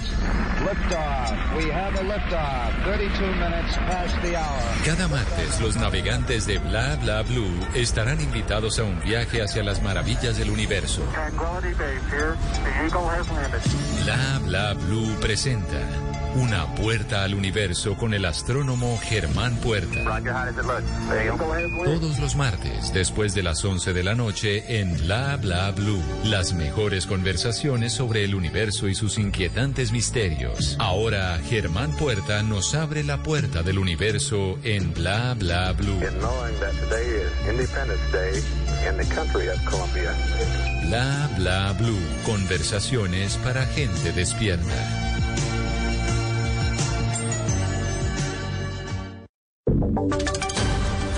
Y sonidos de Colombia y el mundo en Blue Radio y bluradio.com, porque la verdad es de todos. Ya son las 11 de la noche y 9 minutos. Soy Javier Segura y esta es una actualización de las noticias más importantes de Colombia y el mundo en Blue Radio. Esta noche un juez de control de garantías dictó medida de aseguramiento en centro carcelario a los padres de un niño de 13 años que hallaron eh, muerto en el sector de Gaira en Santa Marta. Dice la fiscalía que los elementos que tienen su poder dan cuenta de que este menor de edad, al parecer, era maltratado por sus cuidadores y asimismo se conoció que la madrastra de este niño presuntamente contactaba a otros niños y adolescentes y los invitaba a su casa para que lo golpearan. Las agresiones en varias oportunidades habrían sido grabadas en video. Escuchamos a la fiscal del caso. Según el dictamen de medicina legal, el niño tenía una herida en el cráneo, varios hematomas en sus brazos, cuello y heridas con arma cortopunzante que le habrían causado sus cuidadores. Además, se evidenció que el niño sufría abandono y tenía desnutrición extrema dada la severidad, cronicidad y contexto de las agresiones infligidas a este menor. 11 de la noche y 10 minutos, las autoridades están buscando una persona desaparecida tras un derrumbe de tierra ocasionado por las lluvias en el municipio de Bello, en el departamento de Antioquia. Juan Pablo Álvarez. Un derrumbe en masa se dio en el barrio El Pinar, producto de las fuertes lluvias que siguen azotando a todo el departamento antioqueño, donde allí colapsó una vivienda y según el Departamento Administrativo para la Gestión del Riesgo de Desastres de Antioquia, Dagrán y Bomberos Bello, al comenzar las labores de levantamiento de tierra y búsqueda, encontraron una parte de un cuerpo desmembrado al parecer por la luz de tierra. Las entidades identificaron una pierna cortada del sujeto desaparecido a la altura de la ingle, pero no han hallado el resto del cuerpo. Lizardo Correa, presidente de la JAC del barrio El Pinar, relató lo sucedido. Se vino un volcán muy grande, un volcán que nos hizo muchos estragos acá en la vereda Gradizal del municipio de Bello. Por su parte, el equipo de bomberos Bello confirmó el hallazgo de la parte inferior del sujeto y lo anunciaron de la siguiente manera. Encontramos el miembro inferior izquierdo de una de las personas. Estamos eh, hoy, en este momento, preparándonos ya para salir con todo el equipo de rescate. Por último, según las autoridades, el movimiento sigue activo y genera una amenaza a seis viviendas más, las cuales han sido evacuadas. Además, esto ha dificultado las labores de rescate del resto del cuerpo de la persona desaparecida. 11 de la noche, 11 minutos. El ministro de Educación, Alejandro Gaviria, dio a conocer en el Congreso la hoja de ruta presupuestal de su cartera. Ese ministerio cuenta con más de 54 billones de pesos asignados. Oscar Torres. Esta comisión buscará proponer la reforma de los artículos 86 y 87 de la Ley 30 de 1992, que es la bolsa de los recursos que se tienen destinados para la educación superior del país. Lo que se busca es que la Comisión Sexta de Cámara de Representantes reciba la nueva versión de este proyecto de ley. El ministro de Educación, Alejandro Gaviria. Vamos a tener una comisión de alto nivel para empezar a estudiar. Esto es una reforma fundamental que define la bolsa de los recursos de la educación y también una reforma de la Ley 30 del año 92 que define los recursos, la distribución para la educación superior. Esta comisión hace parte de los pasos que se están dando para tratar de enfrentar la crisis que vive la educación en el país y que ha reiterado el ministro Alejandro Gaviria en varias oportunidades.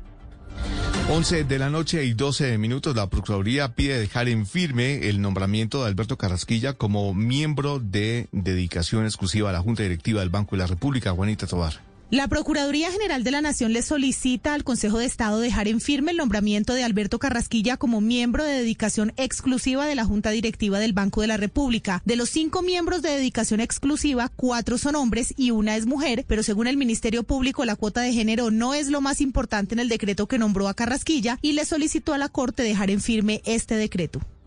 Vengo con los pies llenos de camino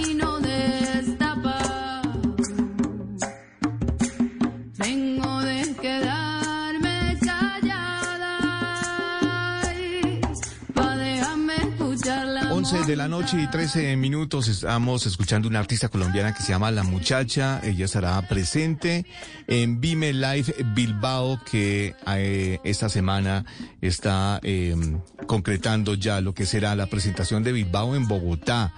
Después de un paso por la capital del país, eh, el año pasado, desde hace una década, hace 10 años, Vime pues está convirtiendo a Bilbao en el epicentro de la música y la innovación y los negocios internacionales.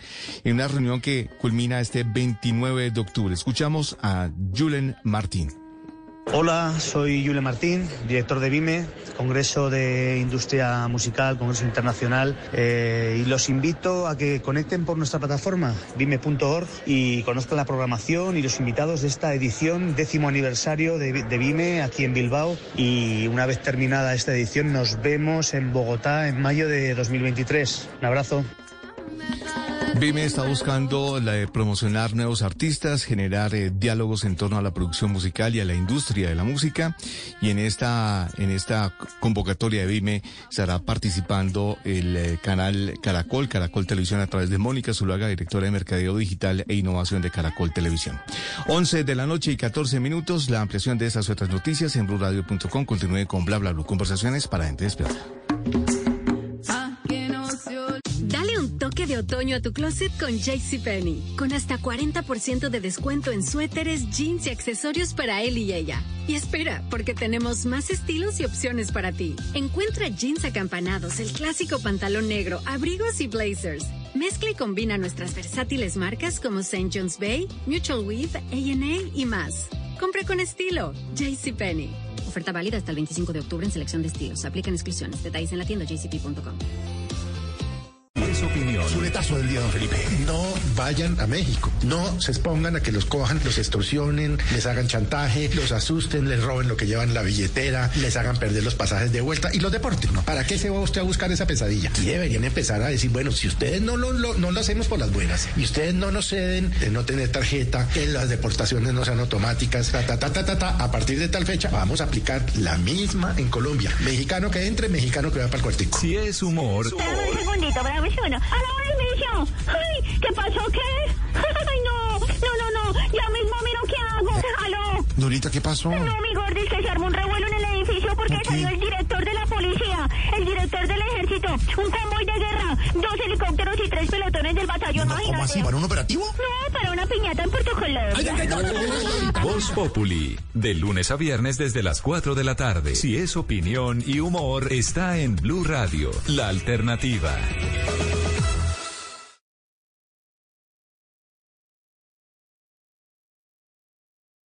Ignition sequence starts.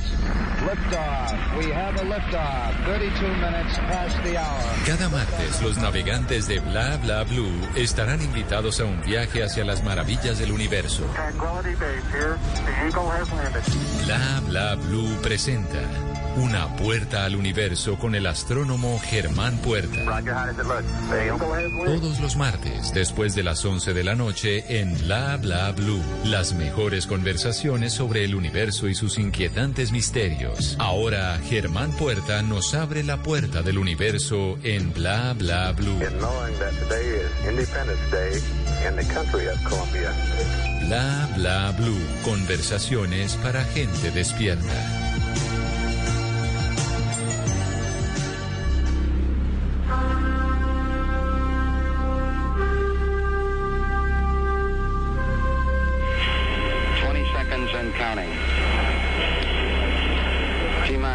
15 seconds. Guidance is internal.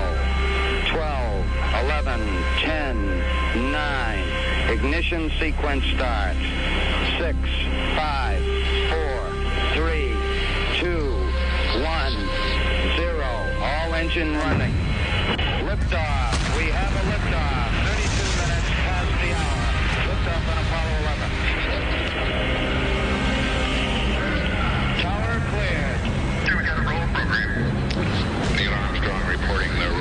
Program, which puts Apollo 11 on a proper heading.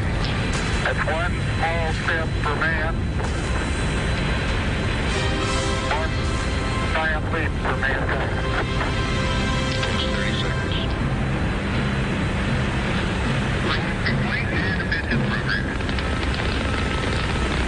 11 de la noche, 18 minutos. Queridos tripulantes de Bla Bla Blue, abróchense sus cinturones de seguridad porque vamos, como todos los martes, a esta hora a hacer un viaje hacia las maravillas del universo con nuestro astrónomo Germán Puerta, a quien le damos de nuevo, como todos los martes, la bienvenida Bla Bla Blue. Germán, buenas noches. Hola Mauricio, ¿cómo estás? Eh, un gusto escucharte. Un saludo a todos los amigos de Bla Bla Blue y de la Puerta del Universo. ¿Cómo estás? Bien, bien, emocionado de tenerlo aquí como todos los martes, Germán, porque el tema de hoy está muy, muy, muy bueno y tiene que ver con nuestro país. Así que, comandante Germán Puerta, por favor, tome el timón y llévenos hacia el universo. Sí, es cierto. Esta historia de hoy pues nos refleja mucho eh, algo de la idiosincrasia de este maravilloso país, de esta maravillosa Colombia. Una historia sensacional, pero, pero antes eh, hicimos una pregunta, ¿cierto? Que eh, hoy pues vamos a hablar del meteorito más famoso de, de Colombia, el meteorito Santa Rosa de Viterbo, que está en el Museo Nacional. Y preguntábamos si ha visitado el Museo Nacional. Pues el Museo Nacional está en Bogotá, por supuesto, si vives en otro lugar de, del país o del mundo, pues seguramente no has venido por Bogotá. Pero es una visita obligada. Cuando vienes a Bogotá, obligado a visitar eh, la Plaza de Bolívar, la Candelaria, subir a Monserrate, ir a, al Planetario de Bogotá y, e ir al Museo Nacional. Y cuando entras al Museo Nacional, allí en el primer piso está exhibido el maravilloso meteorito de Santa Rosa, meteorito metálico de más de 470 kilos de peso. Entonces preguntamos si has visitado el meteorito en el Museo Nacional. Y las respuestas son las siguientes, Germán. Vamos a tener que ponerle falla a nuestros oyentes. No 76%, sí 24%.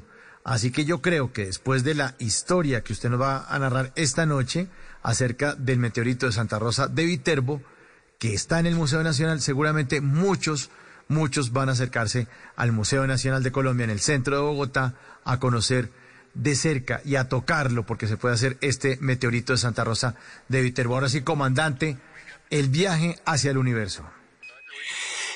Efectivamente, Mauricio, cuando tú estás en el museo y tocas el meteorito, realmente estás tocando un trozo de otro planeta, un trozo de otro mundo. ¿Y cómo es eso posible?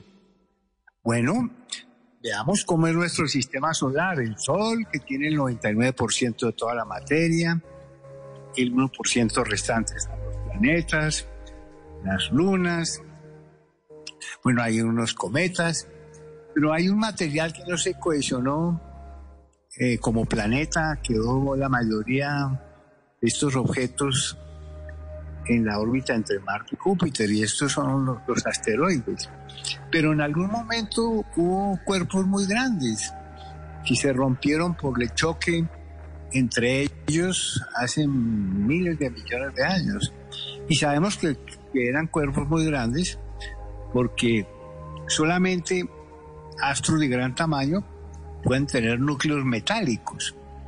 Y el meteorito Santa Rosa es un núcleo metálico de hierro níquel.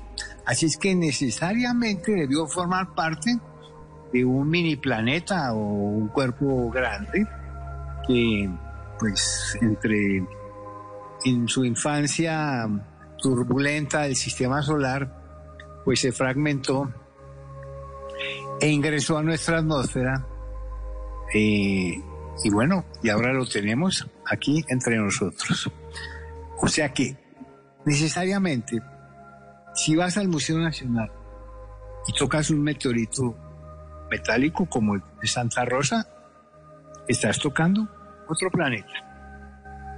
Bueno, la historia del meteorito es bien interesante porque en realidad a principios del siglo XIX eran muy pocos los meteoritos metálicos. Hay meteoritos pétreos que tal vez son más abundantes, eh, de menor densidad, pero metálicos eran poco conocidos. Eh, pero este meteorito cayó el sábado santo de 1810 y esa, ese suceso fue conocido hacia 1823 por el naturalista francés Jean-Baptiste Bossingol, que en compañía del naturalista peruano Mario Eduardo Rivero decidieron viajar hasta Santa Rosa a conocer la historia del meteorito. Entre otras cosas, Bosingolda nos ha dejado preciosos relatos de sus viajes por la Nueva Granada, que si se pueden conseguir y leerlos, es fascinante. El caso es que Bosingol y Rivero viajan a Santa Rosa y conocen la historia. Lo que sucedió en la noche del sábado santo es la caída de un gran meteorito en la finca de doña Cecilia Corredor, que la historia cuenta que ella estaba persiguiendo una gallina cuando sintió ese gran ruido eh, cerca de su rancho y encontró eh, este, este enorme meteorito, eh, que pues fue algo pues, sorprendente. El lugar exacto del hallazgo se desconoce hoy día, pero la descripción que ambos, Singol y Rivero, dice que los habitantes fueron en, en gran número hacia la finca de Doña Cecilia y transportaron el pesado meteorito a la herrería, a la herrería del pueblo.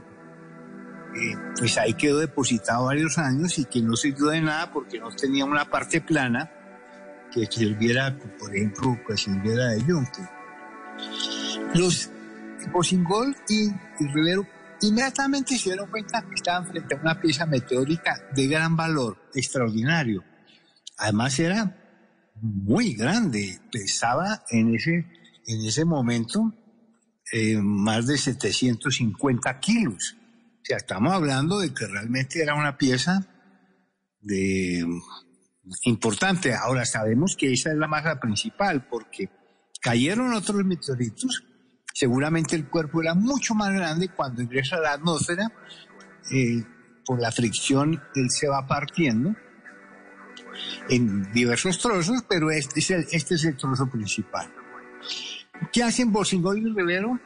Eh, le pagan a doña Cecilia el precio que ella pidió, era 100 francos, pero no, no, hubo forma de, transportarlo, era demasiado pesado. Pero tan pronto se corrió la noticia de que estaban comprando, eso lo cuentan los naturalistas, llegaron otros campesinos con otros pedazos de hierro.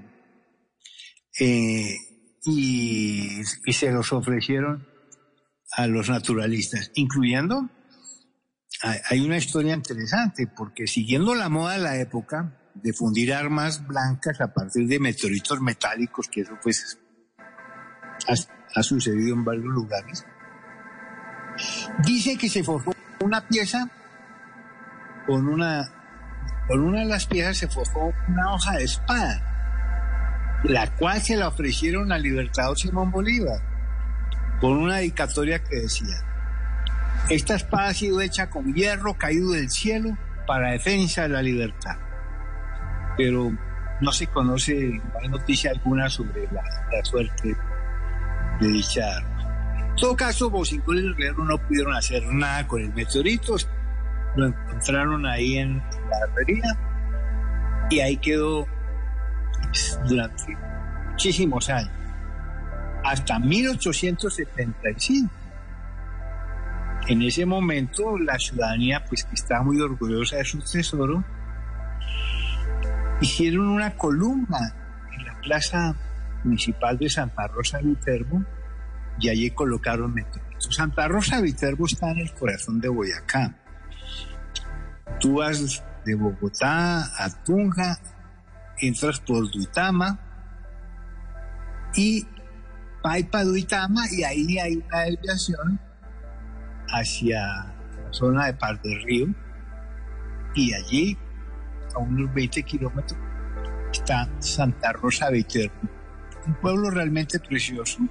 Tuve la oportunidad de estar allí hace unos días y, y vale la pena visitarlo, sobre todo la gran plaza que es, es- que es, eh, pues, bastante grande. Y justo allí, en el centro de la plaza, quedó ese meteorito. Pero Bosingol y Rivero hicieron algo más. Ellos reportaron el meteorito a Europa y lo, eh, lo reportaron a la Academia Francesa. Y en una carta y que además fue conocida por el explorador alemán Alexander von Humboldt. Así es que en esa carta se anuncia el descubrimiento y, y el análisis de que es meteor- un meteorito metálico, el descubrimiento en Santa Rosa, en la Nueva Granada. O sea que en la Europa del siglo XIX ya conocía y estaba reportado el meteorito de Santa Rosa. Bueno, hasta ahí la primera parte de la historia. Germán, y preguntan aquí exactamente un, oyente en el 316-692-5274, ¿qué es exactamente un meteorito? Preguntan que si es una parte de un planeta que se, se fragmenta. Correcto, en este caso, hacer un meteorito metálico, re- recuerden que estos eh, realmente cuando están en el aire o- o en el espacio se llaman meteoros, pero solamente si cae al suelo se llama meteorito, como es este el caso. Y efectivamente, lo que mencioné al principio, al ser un meteorito metálico, necesariamente tuvo que haber formado parte del núcleo de un mini planeta o un, cuerpo grande que tuvo la suficiente masa para que las presiones hicieran que su centro fuera metálico. Por ejemplo, la Tierra es tan grande, nuestro planeta, que nuestro núcleo es de hierro líquido. Pero en este caso no es tan grande es- tiene un núcleo metálico y de alguna forma, al romperse por choque con otros cuerpos, este trozo vino a caer aquí en nuestro territorio. Pero aquí lo más interesante viene es a principios del siglo XX, en 1906. Aparece un aventurero, un, un coleccionista de piezas para museos, originario de Rochester, en Nueva York, que se llama Henry August Ward. Henry Ward. Henry Ward es como el Indiana Jones de, de- de la época, ¿no? Un buscador de tesoros, aventurero. Y eh, Ward envió 18 mil comunicados a diversos países del mundo solicitando información sobre meteoritos. Y solo tuvo cuatro respuestas positivas. Y una de ellas es eh, de el Ministerio del Interior de aquí de la República de Colombia, que le reportan que efectivamente hay un meteorito metálico en Santa Rosa, en la localidad de Santa Rosa. Pues, ¿qué hace Ward? Se viene desde Estados Unidos con el objetivo de rescatar para la ciencia el meteorito de Santa Rosa. Se llena el bolsillo de dólares y toma el barco de Nueva York hasta Barranquilla. En Barranquilla toma un vapor eh, por el río Magdalena, llega al municipio de Honda y en Honda toma las mulas con las que se acostumbraba y se va directamente a Santa Rosa sin pasar por eh, la capital, por Santa Fe de Bogotá. Y Juan llega, inclusive llega acompañado de un fotógrafo que se llama eh, de apellido Duperli. Y por ello hay fotografías que yo quiero que ustedes las miren en Google. Ponen Henry Ward, meteorito de Santa Rosa, y verán la foto de nuestro aventurero al lado de la columna con el pesado meteorito allí en su cúspide. Eso fue en 1906. Ward encontró el meteorito sobre el agua, junto a la fuente que le suministraba agua a la villa. Pero, según Ward después cuenta, los habitantes apreciaban muchísimo el meteorito, por lo que pensó que iba a ser muy difícil comprarlo, digámoslo así, adquirirlo. Entonces se inventó el siguiente. Este plan es absolutamente maquiavélico. Resulta que ese municipio de Santa Rosa es el lugar donde nació el presidente de ese momento, el general Rafael Reyes, presidente de Colombia en ese momento, natural de Santa Rosa. Igual decide, eh, de alguna forma, convence al gobernador, al alcalde y a otros funcionarios de eh, cambiar el meteorito por una estatua del general Rafael Reyes. Hágame el favor, Mauricio, cambiar el meteorito eh, de, de Santa Rosa por una estatua. El caso es que a, a, estos funcionarios les gustó mucho el plan. Yo no sé si esta fue adobada unos, algunas divisas extranjeras, no me consta. El caso es que en la noche, Guara invitó al alcalde y a los concejales y a otros habitantes del pueblo en el hotel donde se hospedaba a una gran cena financiada por él. Y mientras comían y bebían tarde en la noche, Ward ya había contratado un piquete de 50 soldados que silencióse rápidamente, bajaron el meteorito, no sé si tumbaron la y lo colocaron en un carruaje de bueyes rumbo directamente a Honda. Tampoco quería pasar por Bogotá. Ward lo, lo, escribe así en una de sus memorias. Envié el aerolito por una ruta que evitara pasar por Bogotá, pues creía que podría armarse un gran problema aquí si se daban cuenta de que me estaba llevando su amado aerolito fuera del país.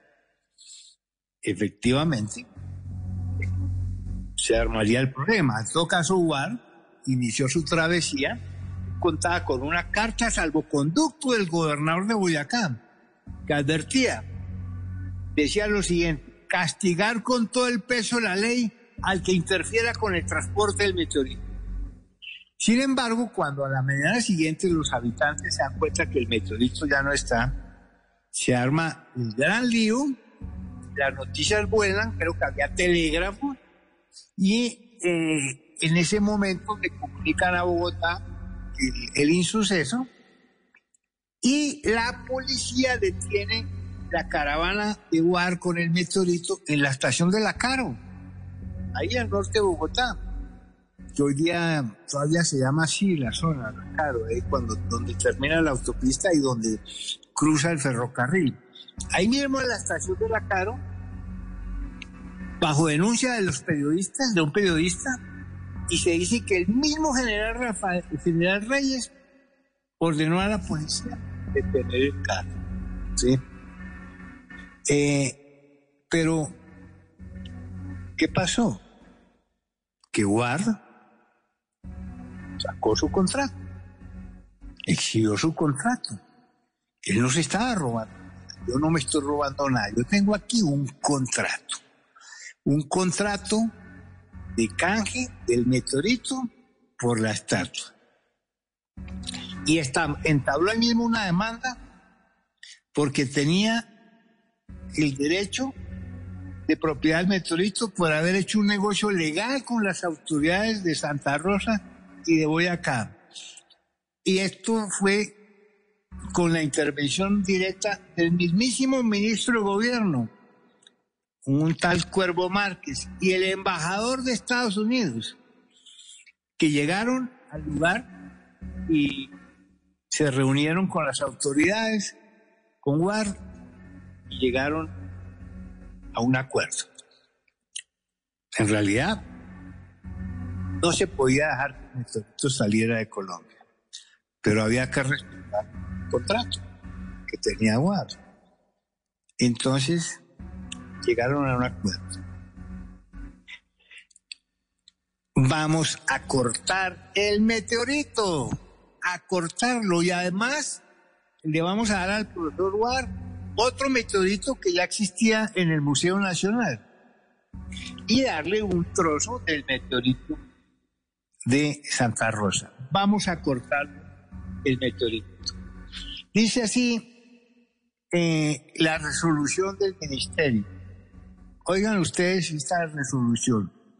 Este ministerio, a nombre del gobierno, autoriza a usted llevar a los Estados Unidos un fragmento de peso de tres quintales, que son más o menos 125, tomados del aerolito de Santa Rosa Viterbo, y manifiesta usted que ve con gusto que dicho fragmento vaya a figurar en la hermosa colección de aerolitos de carácter universal que con la abnegada y digna del mayor encomio ha logrado formar usted a costa de gastos ingentes e inauditas penalidades con el objetivo de enriquecer la ciencia.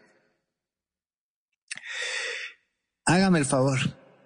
¿Qué, más preguntas tenemos por ahí, Mauricio, antes de llegar al, al desenlace de esta maravillosa historia? Bueno, están aquí escribiendo eh, uno, un par de oyentes, Pedro es de Bogotá, nos mandó una fotografía con uh, un meteorito en Ciudad de México y entonces alcanzo a ver la fotografía y dice que es el meteorito de Chupaderos, que fue encontrado en 1852 en eh, Chihuahua, en el estado de Chihuahua, pero lo tienen exhibido en Ciudad de México. Y Pedro nos dice que hay dos en el Palacio de la Minería de Ciudad de México, está ahí seguramente con su esposa. Muchas gracias a Pedro por su sintonía. Y este es un meteorito muy, muy, muy grande. Dice que tiene 14 toneladas, Germán. Sí, el meteorito más grande que se conoce intacto pesa 70 toneladas. Está en, el sur de África, en Namibia. Se llama el meteorito de Jova. Eh, Realmente, am, bueno, es, recuerda que eh, es difícil que estas piezas sobrevivan el paso de la atmósfera debido a la enorme velocidad a la que entran, mm, 20, 30 kilómetros por segundo, y pueden partirse o incinerarse. Eh, de hecho, las piezas más pequeñas se conocen como estrellas fugaces. Pero si, eh, en este caso, los meteoritos pétreos pueden estallar en el aire, como sucedió en el evento de Tunguska, del cual hablamos hace unas semanas. Sí, sí, señor. Y como sucedió también en Santa Fe, Bogotá, en, mil- en el siglo XVIII, 1700, 1676, en lo que se conoció como el año del ruido. Un meteoro estalla sobre Bogotá, sobre Santa Fe y produce pues un pánico total. Pero estos meteoritos metálicos no estallan. Ellos logran sobrevivir a la fricción de la atmósfera y caer intactos. O bueno, no intactos. De hecho, sabemos que este meteorito tiene, se conocen siete piezas.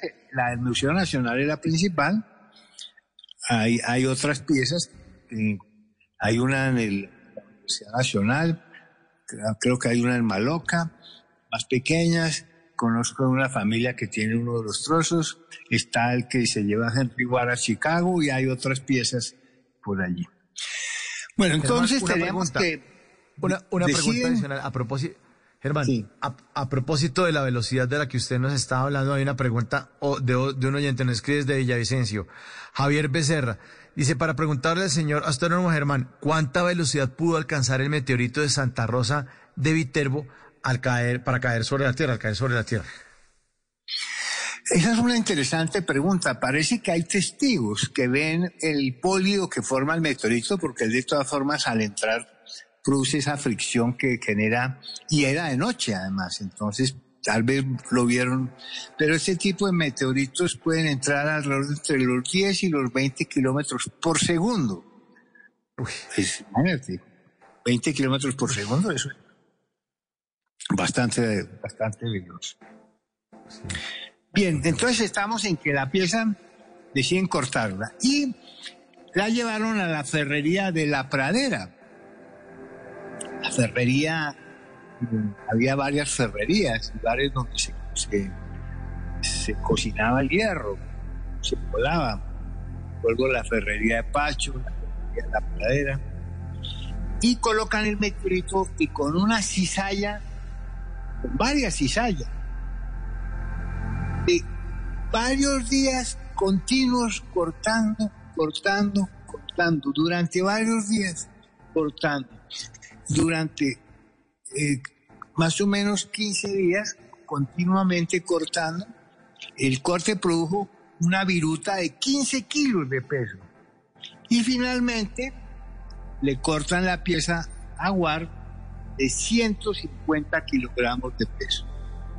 Entonces, tenemos que el meteorito, la pieza principal, la del museo, pesa 411 kilos y una pieza menor se la entregan a Henry Ward, eh, que la cortaron pues por la sección más, más delgada. De hecho, si van al Museo Nacional no van a ver el corte, porque la pieza la pusieron volteada, sobre que en el piso está la sección cortada.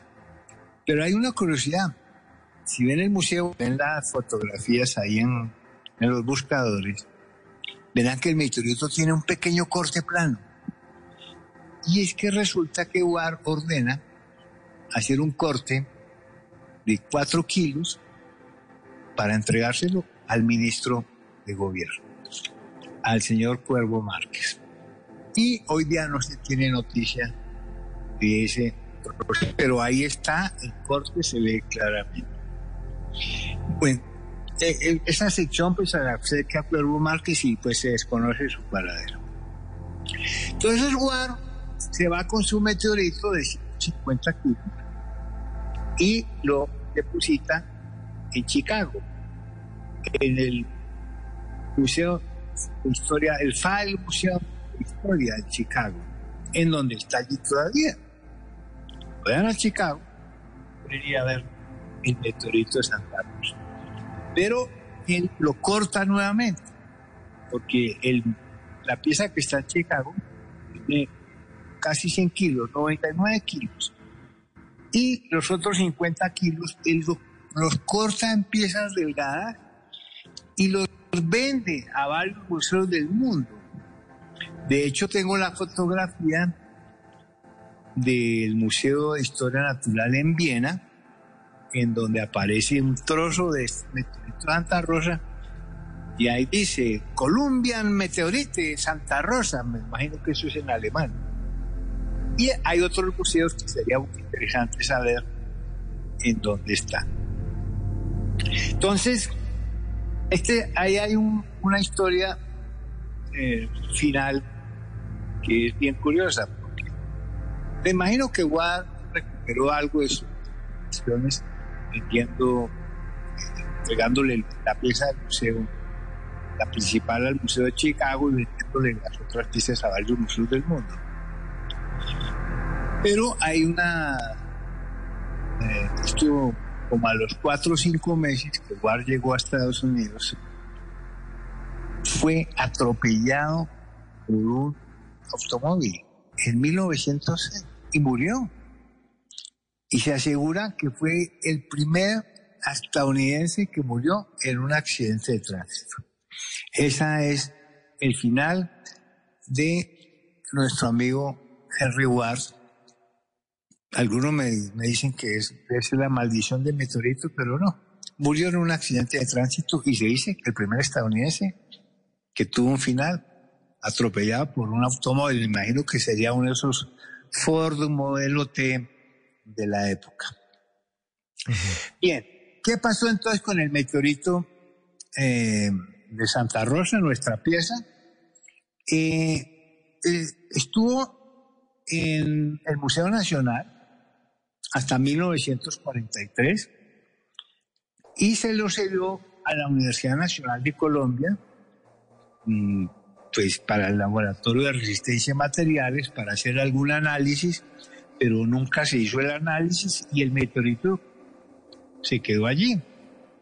Eh, en 1949 el museo se lo solicitó nuevamente a la Universidad Nacional y estuvo allí hasta 1969, cuando se inaugura el Planetario de Bogotá y deciden para este extraordinario evento de, la, de inaugurar el planetario más grande de América Latina, nuestro queridísimo Planetario de Bogotá, deciden colocar el meteorito Santa Rosa allí, planetario. Y mucha gente recuerda, todavía hay algunos, sobre todo de cierta edad, que llegan al planetario y preguntan por el meteorito. El caso es que en 1998 el meteorito retornó nuevamente al Museo Nacional, donde reposa actualmente exhibido en el primer piso. Entonces, esta es la historia de nuestro meteorito Santa Rosa. En la base de datos de la Sociedad Meteórica está clasificado como nueve que existen de ese tipo encontrados en el planeta, un compuesto de hierro con un alto contenido de níquel de un 6%. Ahora, ah, los meteoritos son valiosos, especialmente los meteoritos metálicos. Si nos fijamos en los precios de mercado, porque hay mercado metálicos, tú puedes entrar y pues ahí compra y venta de meteoritos. Ah, más o menos este tipo de meteorito puede costar unos dos mil dólares el kilo. Y si tiene un poco más de 400 kilos, mil dólares son por los 400, pues son 800 mil dólares. Ya como está el dólar hoy, no sé cómo quedó hoy, Ah. multiplícamelo por 5 mil. Eso sí, ya no. Numeritos, números redondos, fácil de multiplicar. 800 mil por 5 mil, 4 mil millones de pesos vale el meteorito que está en el Museo Nacional en Santa Rosa, el, el- el- el meteorito de Santa Rosa el Museo Nacional. 4 mil, ahí está tirado en el piso. Si se lo quieren llevar, pues eh, cárguese esos 411 kilos. Esa es la fascinante historia del meteorito más famoso de Colombia, que es muy visitado. Todo mundo tiene que ver allí. Y eh, eh, hay, una, hay una curiosidad muy grande. Y es que en Santa Rosa, pues no hay meteorito. Pero los habitantes hicieron una réplica, hicieron la columna y la montaron ahí en un pedestal al lado de la iglesia y ustedes pueden pasar por Santa Rosa y verán la réplica del meteorito. Y enfrente a la iglesia hay un museo, hay un hotel que se llama Hotel El Areolito. Y bueno, y ahí están muy, muy orgullosos de, su meteorito en el museo. Y te- inclusive te venden réplicas ahí como en cajitas. Y, bueno, esa es nuestra, nuestra historia del meteorito más famoso de Colombia. Y que sirvan también, Germán, ahí en el, en el hotel, que sirvan whisky en las rocas. También deberían. Oye, buena idea, sí. Y bueno, recordemos que los meteoritos son muy importantes, ¿no? Porque ellos ta- también nos aportaron el agua eh, y la vida posiblemente hace millones de años, ¿no? Entre meteoritos y cometas, de pronto son los responsables de que esta charla haya sido posible. Así es. Así es. Y bueno, fíjate que ahí verán en varias fotografías, no sé si algún oyente vio la foto de Henry Ward parado, parado al lado del meteorito en una fotografía del famoso fotógrafo, porque sí fue famoso, Duperli. De hecho, aquí todavía existían unas casas de fotografía de Oscar Duperli, que es como el nieto de este señor, ¿no? Foto Duperli, muy famosa. Eh, Duperli, sí. Germán, a, a las 11.53, mensajes de nuestros queridos oyentes que están en sintonía. Dice, buenas noches Mauricio, qué maravilla de programas y qué historia del meteorito tan chévere. Dios le dé larga vida a nuestro astrónomo Lo saludan desde Cartago, Valle del Cauca. Otro mensaje.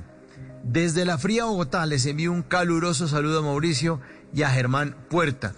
Eh, acepto la falla de no haber ido al Museo Nacional a visitar el meteorito de Santa Rosa, pero gracias a este maravilloso programa voy a ir el próximo fin de semana a conocerlo y que lo admiren mucho.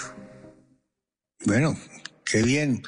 Eh, eh, en realidad, la ciencia y la astronomía tienen una enorme cualidad de motivar a todos, ¿no? A jóvenes, a adultos, a los niños, a los maestros, a todos, a los padres de familia. Y eso es lo que yo me he empeñado en hacer durante mucho tiempo, integrar la cultura y la ciencia en esta sociedad que tanto lo necesita. Y ahora que hablamos de la sociedad del conocimiento, qué bueno conocer de todos estos temas. Y esa es la gran ventaja de la radio. Por eso estoy tan encantado con este programa Fuerza al Universo, porque llegamos a lugares inesperados. En una conferencia por Zoom te llego a 100 o 200 personas. Por la radio llegamos a miles. Y sé que nuestro programa tiene muy buena audiencia y me imagino que ha crecido nuestras charlas de astronomía. Así es, y como usted lo dice, Germán, mire, nos están saludando desde Brasil, Jorge Paniagua, y le pregunta lo siguiente, ¿la basura cósmica puede llegar a ser meteorito si se desprende? Jorge Paniagua en Brasil, Germán. Bueno, es cierto. De hecho, han caído trozos de satélites eh, y piezas que, pues, por su tamaño, alcanzan a sobrevivir la fricción atmosférica porque esas piezas también viajan a enormes velocidades. De hecho, al colocarse en órbita, pueden alcanzar los 11 kilómetros por segundo, que es la velocidad de escape. Y a esa velocidad, entrando a la atmósfera, pues también se incineran. Así es de que un trozo de, chatarra cósmica cae, pues no la llamaría meteorito, pero cae, puede caer, puede caer a tierra. Tengo. Bueno, Sí, aquí, aquí nos dicen, o, o- o no, otro oyente también hablando de que se nos está contando que nos oyen en muchos sitios. Sí, eh, nos saluda eh, Diego, Diego Briseño desde San Francisco, en California, también en Estados Unidos. A propósito de lo que usted nos ha contado, de que este señor War había sido atropellado por un carro en Estados Unidos, dice Mauricio, buena historia el meteorito de Santa Rosa. Al señor War, por llevarse un pedazo de metal, se lo llevó a él un pedazo de metal en Estados Unidos. Sí, así es. Puede ser. Así es. Toda una coincidencia cósmica. Mira, Así es. sí. Tengo, tengo el tema para la próxima semana. Qué bueno, qué bueno, Germán. ¿Cuál es? Vamos a hablar de los exoplanetas. Exoplanetas. Que son los, los planetas que hay en otros mundos, en otras estrellas. Y se van a sorprender los oyentes de la cantidad de planetas que se parecen a nuestro planeta Tierra y que andan por allí, en- alrededor y girando en otros sistemas estelares, lo que aviva la posibilidad de la vida como la conocemos, la vida en otros. Qué bueno.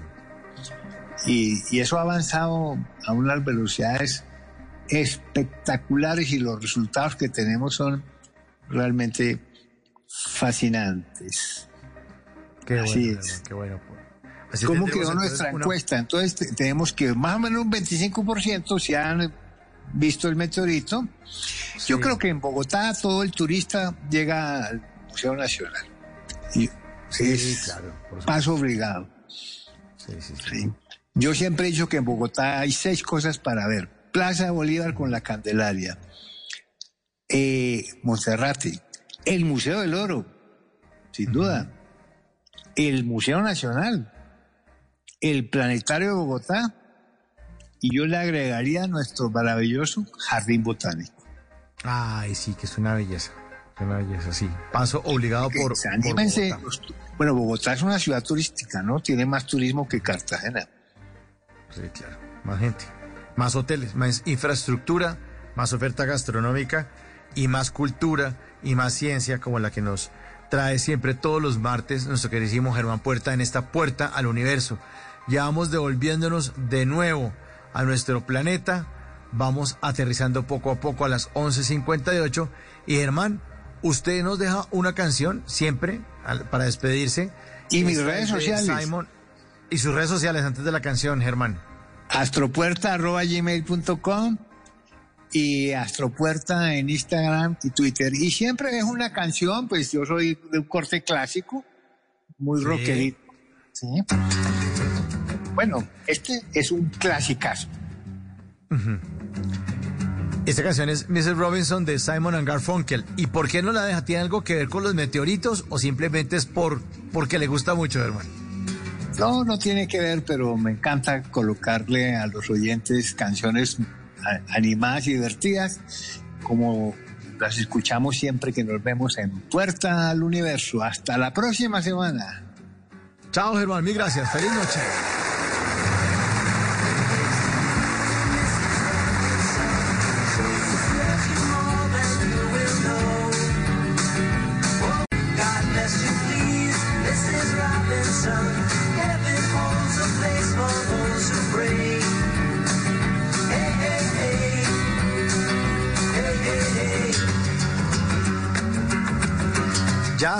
Las 12 de la noche en punto. Ya es miércoles 26 de octubre de 2022. Y ya estamos de nuevo en nuestro planeta, con los pies puestos en nuestro planeta después de ese viaje por el universo con nuestro queridísimo Germán Puerta. Y además ya está listo Javier Segura con voces y sonidos. Nos va a hacer una actualización de las noticias más importantes de Colombia y el mundo. Pero al regreso, sorpresa musical. Les tengo una caleña que está en Bruselas. Allá ya son las 7 de la mañana. Así que no se muevan porque esto es Bla Bla Blue y tenemos sorpresa musical en la tercera hora. ¡Ya volvemos!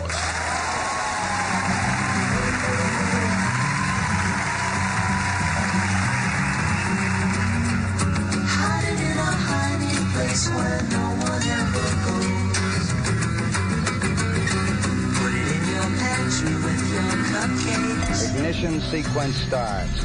Liftoff. We have a liftoff. 32 minutes past the hour. Cada martes los navegantes de Bla Bla Blue estarán invitados a un viaje hacia las maravillas del universo. Tranquility Base here. The Eagle has landed.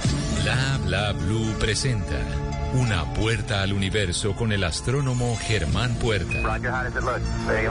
Todos los martes, después de las 11 de la noche, en Bla Bla Blue. Las mejores conversaciones sobre el universo y sus inquietantes misterios. Ahora, Germán Puerta nos abre la puerta del universo en Bla Bla Blue. Bla Bla Blue. Conversaciones para gente despierta.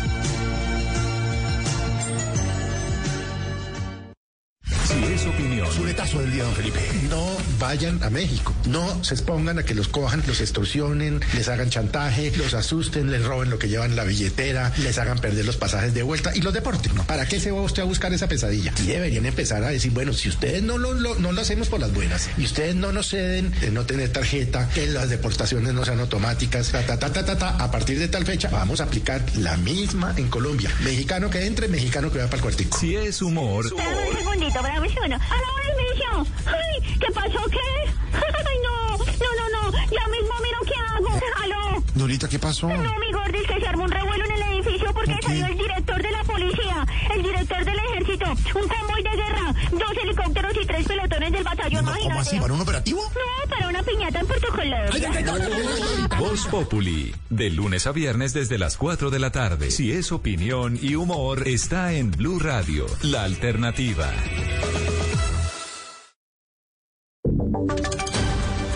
Y sonidos de Colombia y el mundo en Blue Radio y bluradio.com, porque la verdad es de todos. Entre la noche y el amanecer, un periodista recorre las calles. En Blue Radio, el ojo de la noche nos cuenta lo que encontró. Ya son las 12 de la noche y tres minutos y mucha atención que dos nuevos atracos masivos se realizaron esta noche en Bogotá. Al menos 15 pasajeros de un bus del SITP fueron atracados y varios de ellos resultaron apuñalados. El conductor de ese bus fue la primera víctima de este grupo de delincuentes y el otro hecho ocurrió en la localidad de Puente Aranda. El primero fue en Teusaquillo. En el occidente de Bogotá se encuentra Eduardo Porres. Buenas noches. Compañeros, muy buenos días para ustedes, buenos días para todos los oyentes de Blue Radio. Efectivamente, qué cantidad de robos los que han ocurrido en la capital del país. ¿Percepción o realidad? Lo cierto fue que hace pocos minutos en el sector de Nicolás de Federman, 15 personas que iban en un bus del SITP fueron víctimas de tres criminales que se bajaron de taxi, los robaron, agredieron a dos personas, a un hombre y a una mujer que se rehusaron al atraco. Destruyeron una de las puertas del bus del SITP, huyeron en ese carro de servicio público y hace pocos minutos hablamos con una de las víctimas que nos contó los detalles de lo ocurrido en la localidad de Teusaquillo. ¿Qué pasó tan pronto se sube? El primero coge al conductor, al operador, lo apuñala y los otros dos se van para la, atrás, la parte de atrás a coger a todos los usuarios. Sí. Tuve un usuario que se rebotó con ellos y el usuario, por desafortunadamente, lo pudieron lo apuñalaron en dos ocasiones. La mujer, ¿qué fue lo que le pasó? Porque ella también resultó lesionada. Sí, en el momento de no dejarse conectar el celular, todo eso, pues siempre con eh, el arma blanca la alcanzaron a, a rasguñar en los brazos, todo eso. ¿Cuántos pasajeros iban en ese bus? Entre aproximadamente entre 12 y 15 pasajeros. ¿Esos delincuentes jóvenes? Jóvenes, eh, los muchachos sin capota ni nada, ellos no, no les importa nada, ellos van para adentro. 12 a 15 pasajeros en Teusaquillo y 10 pasajeros más, pero esta vez en la carrera 50 con primero de mayo. Los usuarios iban hacia la localidad de San Cristóbal cuando hablan de por lo menos seis criminales bastante jóvenes. Escuchen las edades, según las víctimas, jóvenes entre los 15 y los 17 años que llegaron armados, los robaron a todos y huyeron como si nada hubiera ocurrido en este punto de la localidad de Puente Aranda. Hablamos con una mujer víctima de estos criminales y nos contó los detalles de lo ocurrido en este punto de Bogotá. Bueno, otro susto en Transmilenio, también otro robo masivo. ¿Dónde fue el robo de ustedes hoy? Eh, fue en el CIP, fue la ruta L803, la ruta sale del terminal Salitre, fue por la glorieta del 50 con primera de mayo, fueron seis jóvenes, la verdad no les pongo más de entre 16 a 18 años. Muy jóvenes, muy, muy- Muy jóvenes, ese es- es- tienes toda la razón, todos llevaban navaja, se subieron y de una nos amenazaron, nos dijeron celulares en mano o los matamos. Eh, empezaron puesto por puesto, íbamos 10 personas contando al conductor, eh, tres hombres, el resto solo mujeres. Entonces, claro, aprovecharon en ese momento que iba solo el, zip. Eh, todos empezaron con el cuchillo, revisando maletas, sacando los celulares de las personas. Eh, uno de ellos se paró frente a mí, me amenazaba así con la navaja y me decía, pásemelo, la mato. Pero mi Y lo mamá lo en casos, a pesar de esas amenazas de estos delincuentes, dicen ellos, llamaron a la Policía Nacional y mucha demora en la línea única de emergencias, preguntando características, preguntando localidades, preguntando por dónde cogieron, y cuando llegaron los policías, los delincuentes ya se habían marchado. Seguiremos pendientes con lo que ocurra con esta ola de robos a los usuarios del SITP. Eduard Porras, Blue Radio. Gracias, Eduardo. 12 de la noche y 7 minutos este miércoles. Desde muy temprano, vías entre Tolima, Quindío y Risaralda estarán cerradas, incluida la línea. ¿Por qué razón? Se lo preguntamos a Nelson Murillo en Armenia. Debido a una competencia ciclística, este miércoles la vía entre Calarcá y Cajamarca estará cerrada. También habrá cierre entre Calarcá, Circasia y Pereira Risaralda. Al respecto se refirió el jefe de la Policía de Carreteras en el Quindío, Mayor Mauricio Díaz, quien confirmó los horarios de cierre. El tramo vial entre Cajamarca y Calarcá, más conocido como el sector de la línea, va a tener cierre total desde las 5 y 30 de la mañana, teniendo en cuenta que se va a llevar a cabo la quinta etapa del clásico RCN. Este cierre estará hasta terminar la competencia. De igual manera, el corredor vial entre Calarcá, Circasia y Pereira va a tener cierre total desde las 8 y 30 de la mañana. Es de aclarar que la vía entre Armenia y Pereira va a tener cierre total en el sentido Armenia-Pereira. Por eso la Policía de Carreteras está sugiriendo el tránsito de vehículos a través del Alto de Letras entre Manizales y Fresno en el Tolima.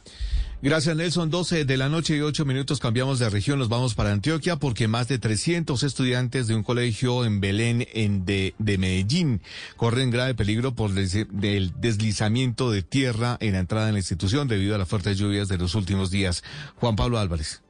Pues esta vez los estudiantes y padres de familia de la institución educativa Marina Or del barrio Belén Aguas Frías denuncian que deslizamientos de tierra que están afectando las dos entradas del colegio, especialmente la principal, viene poniendo en peligro a 320 estudiantes. Así lo confirmó la secretaria de Educación de Medellín, Alexandra Gudelo Arias. De la misma manera, la funcionaria afirmó que las dos entradas se encuentran con grietas y desplazamientos de tierra hasta el punto en que se empieza a comer la estructura de cemento en las entradas. Así se refirió ella al respecto. Ya había un atraso en temas de infraestructura educativa, 20 años, que pues las lluvias han acrecentado todos esos riesgos. Estamos trabajando junto con el DAGRED. Nuestro equipo de infraestructura educativa ha estado muy atento. De acuerdo con la secretaria, los padres exigen una respuesta a estos daños pronto, pues temen todos los días por la seguridad y vida de sus hijos y también afirmó que seguirán identificando situaciones parecidas para su mitigación.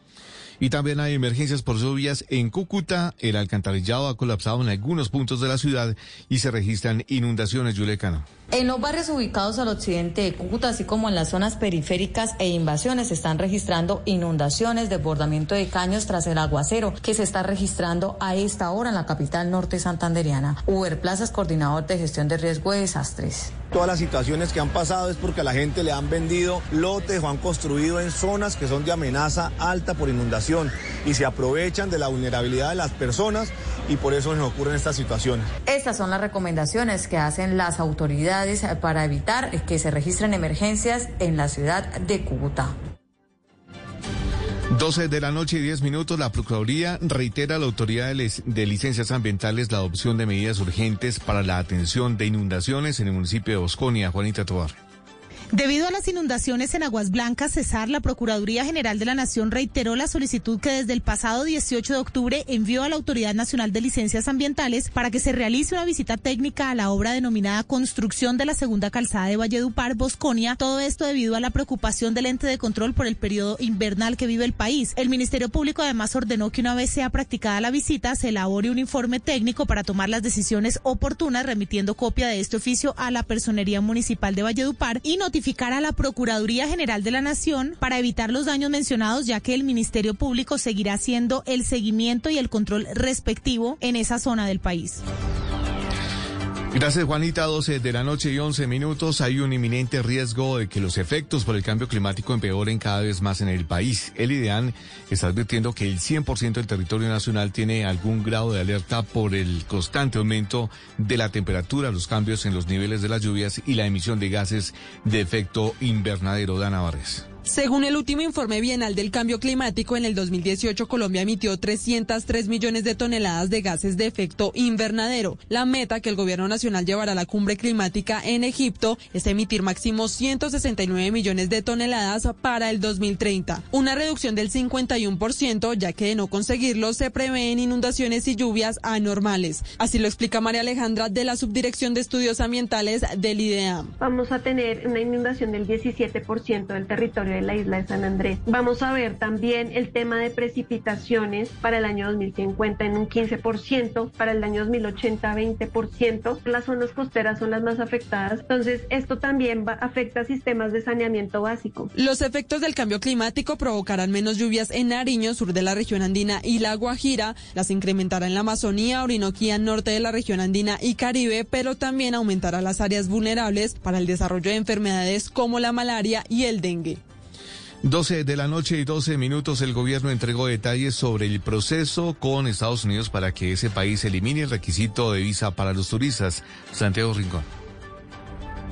Así es, buenas tardes. Después de que se retomara el proceso para que Estados Unidos deje de exigir la visa de turismo a los nacionales, con una carta que envió el embajador Luis Gilberto Murillo, pues reconoce el mismo embajador que es un proceso muy largo, similar a lo que ocurrió con el Reino Unido. Podría tomar cerca de seis años porque los requisitos para que eso ocurra son muy largos. Mire, por ejemplo, uno de los puntos más complicados, quizás el mayor, es el de la cantidad de visas que son negadas por ese país. Para que se elimine el requisito de la visa de turismo, el porcentaje de visas negadas debe estar sobre el 3% y en la actualidad es cercano al 40%.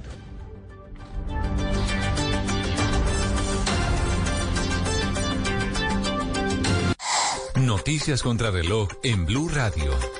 Y cuando ya son las 12 de la noche y 13 minutos, la noticia en desarrollo, cuatro militares del ejército de Taiwán resultaron heridos tras eh, dispararse accidentalmente un arma antitanque portátil durante unas pruebas con fuego real llevadas a cabo este martes en Sinchu, en el norte de la isla. La cifra que es noticia, el valor del peso de la deuda externa se ha incrementado en un 30% con un dólar cercano a los 5 mil pesos según los analistas. Y quedamos atentos porque 10 congresistas de diferentes partidos firmaron una proposición para eliminar el artículo de la reforma tributaria que le pone impuestos a las iglesias. Además, la Confederación de Iglesias Evangélicas dicen que ya pagan impuestos y que es una persecución religiosa. El desarrollo de estas y otras noticias en blurradio.com. Continúen con bla bla bla conversaciones para gente despierta. Hey Nissan, ¿cómo llegaste a la cima? Calculando. Advertencia, camino sin pavimentar. Empiece en 1959. Gire a la izquierda en el Safari Rally de 1971 y llegue al primer lugar. Siga por la derecha por los 19 campeonatos del desierto de Baja. En 5000 millas, haga un 180 hacia Moab, camino hacia House Revenge. Siga por los siguientes millones de millas. 60 años, millones de millas, capacidad comprobada para llevarte a cualquier parte. Este es el nuevo Nissan. Dale un toque de otoño a tu closet con JCPenney, con hasta 40% de descuento en suéteres, jeans y accesorios para él y ella. Y espera, porque tenemos más estilos y opciones para ti. Encuentra jeans acampanados, el clásico pantalón negro, abrigos y blazers. Mezcla y combina nuestras versátiles marcas como St. John's Bay, Mutual Weave, A&A y más. Compra con estilo. JCPenney. Oferta válida hasta el 25 de octubre en selección de estilos. Aplican inscripciones. Detalles en la tienda jcp.com.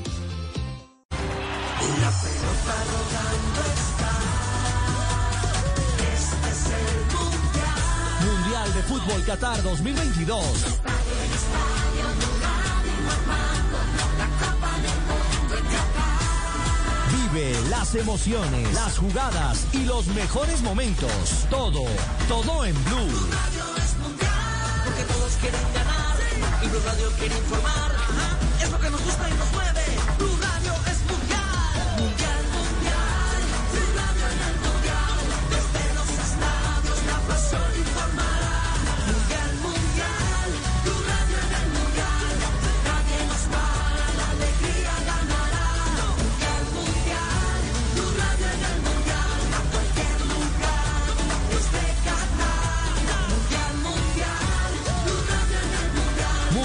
Fútbol Qatar 2022. En Blue.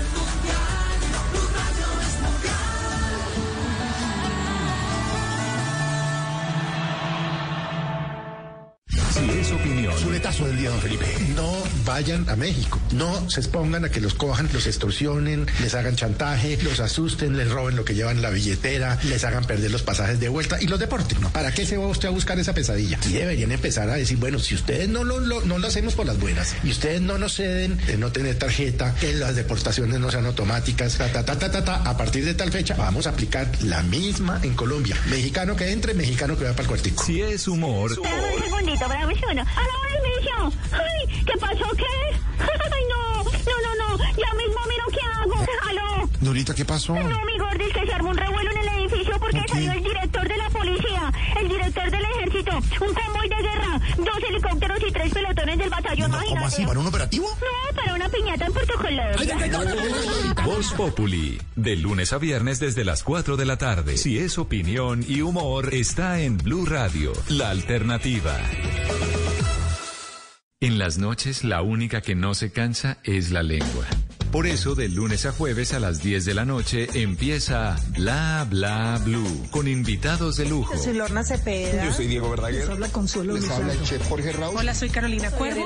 la reina de la música popular. Yo soy Adriana Lucía. Tato de Elia. Blue, vamos a echar entonces el pote y el Con petaco. buena música, con historias que merecen ser contadas, con expertos en esos temas que desde nuestra casa tanto nos inquietan y con las llamadas de los oyentes que quieran hacer parte de este espacio de conversaciones para gente despierta. Bla bla blue. De 10 de la noche a 1 de la mañana. Bla bla blue. Porque ahora te escuchamos en la radio.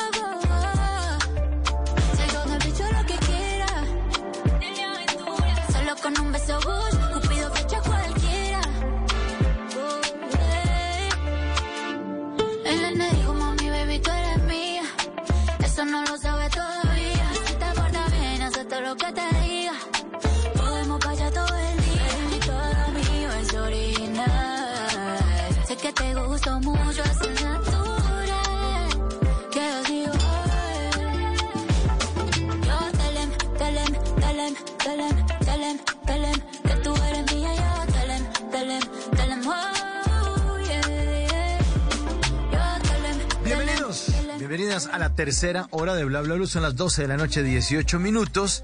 Y lo prometido es deuda. Tengo una invitada que creo que les va a encantar.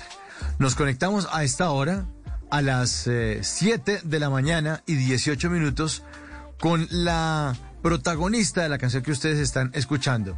Ella se llama Drea Duri y le damos la bienvenida a esta hora a Bla Bla Blue. Drea, Hola, muchas gracias. Hola, hola.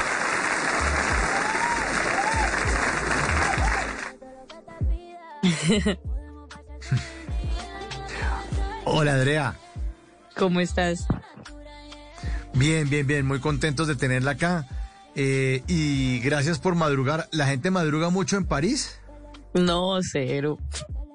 Yo soy. O sea, hasta ahora eh, esto es de colombianos. sí, eh, los colombianos que vamos a otros sitios, llegamos al trabajo a las 6, 7 de la mañana y cuando llegamos a esos países europeos, la gente no llega. ¿A qué horas la gente entra a trabajar en, en París, Drea? Eh, pues más acá en Europa, yo he visto que acá entran a trabajar como a las 8, 9. Los, digamos que los almacenes abren a las 10. Entonces, si la gente no se despierta tan temprano. Pero entonces uno no ve gente comiendo empanada ni arepa y No, cero. Antes de irse para el trabajo. Cero empanadita ni arepita. Además, con palo de frío que hace aquí, que va a hacer esa pobre señora en la esquina hacer arepas y empanadas? Se muere. Bueno, eh, ¿extraña mucho el país? ¿Viene con frecuencia o no, Andrea? Uy, obvio, sí, voy con mucha frecuencia. Digamos que si no, no podría. Acabé de llegar, estaba ahorita en. Estaba en Cali ahora, en, llegué en octubre, pues a, acá a Europa, pero sí voy, voy muchas veces al año, digamos que eso es lo que me permite poder trabajar allá y acá, porque es que me hace mucha falta mi casa, claro. Pues yo soy de esas, falta- yo soy de esas. Sí, le, le hace, le hace falta la empanada de que, que estamos hablando. Uy, total. Me toca, me toca echarle gasolina al cuerpo, si no, no puedo trabajar correctamente. No, pero Bueno. hablando seriamente, sí, soy muy, muy apegada a mi casa y es como que la mejor manera para recargar mi energía siempre. Claro, claro. Sí, total, total. Bueno, eh, hablemos de su trabajo. Esto se llama Telem. Eh, Sí. Háblenos un, un poco de esta canción, de, de su trayectoria, porque es, muy conocida en muchos sitios, pero a- en Bla Bla Bla hablamos de todos y hablamos de todo. Así que vamos a sonar mucha canción, muchas canciones de Drea esta noche aquí para todos los oyentes. Bueno, em, Telem es el primer tema de mi segundo proyecto. Em, digamos que esto ha sido como todo una aventura para mí porque pues yo empecé, empecé haciendo música y empecé desde super cero, ¿no? O sea, super cero quiere decir que empecé sola de manera independiente y me fui construyendo como una estructura y un equipo alrededor mío.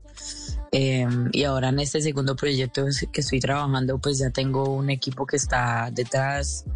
eh, y Telem es como el primer capítulo de este segundo proyecto que estoy preparando.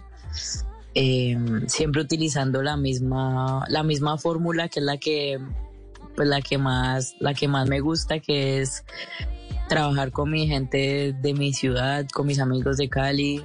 eh, y esta vez como digamos que tenemos más, más medios y, y facilidades, quise hacer un junte entre mis amigos de Cali y talentos de París para el video. Y salió pues ese hermoso video que saqué ayer. Ayer saqué Telem, salió la canción y salió con un video hermoso que grabamos con un director de París y todo mi equipo y mis amigos de Cali con los que siempre he trabajado desde el primer proyecto. Eh,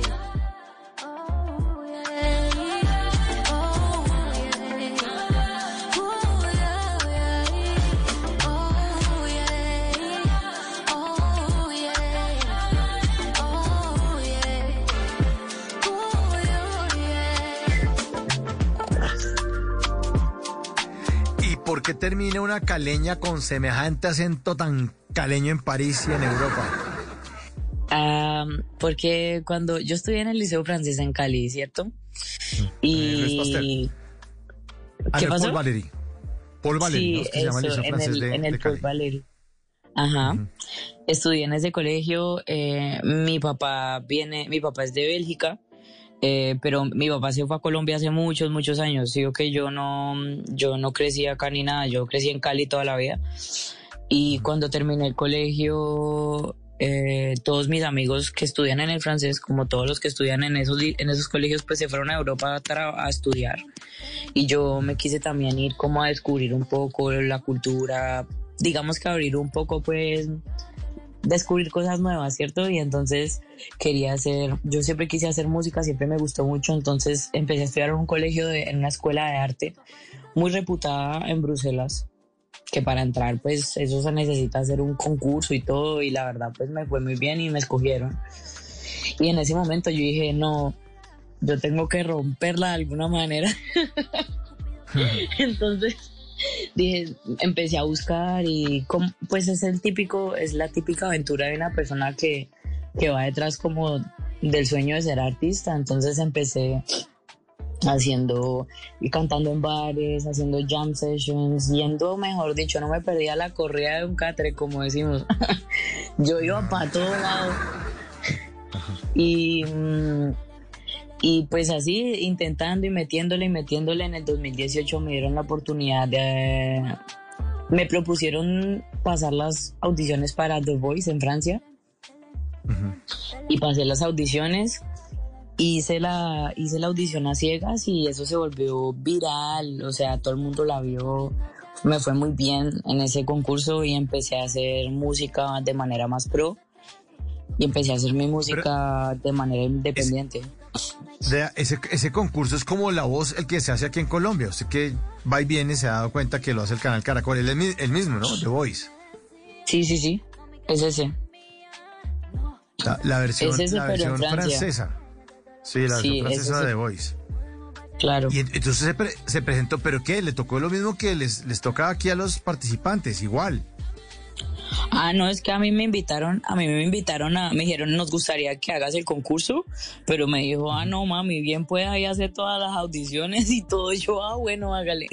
Entonces hice todas las audiciones Ajá. Hice todas las audiciones eh, y llegué hasta las audiciones a ciegas y ahí fue que, pa, se estalló todo porque me fue muy bien. Hice una canción de Rihanna.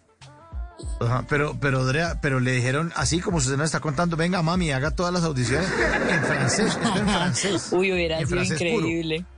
Hubiera sido increíble. mami. Me dijeron, no, queremos que hagas parte del proyecto, queremos que hagas parte de la, del, del concurso, pero si, bueno, te explicamos cuáles etapas tienes que hacer. Obvio, claro, uno tiene que hacer una audición que es como al frente de los productores del programa.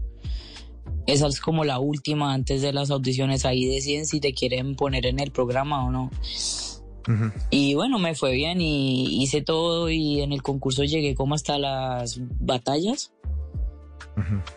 Y ya, y, con eso empecé a hacer música y la verdad sí gané varias personas que también me vieron en Colombia, entonces la gente se empezó como a interesar en mi proyecto y ahí preparé, preparé mi primer álbum que salió, pues mi primer proyecto salió el año pasado, lo hice de manera independiente y eso pues me abrió mucho las puertas para tener un equipo y, y preparar este segundo proyecto.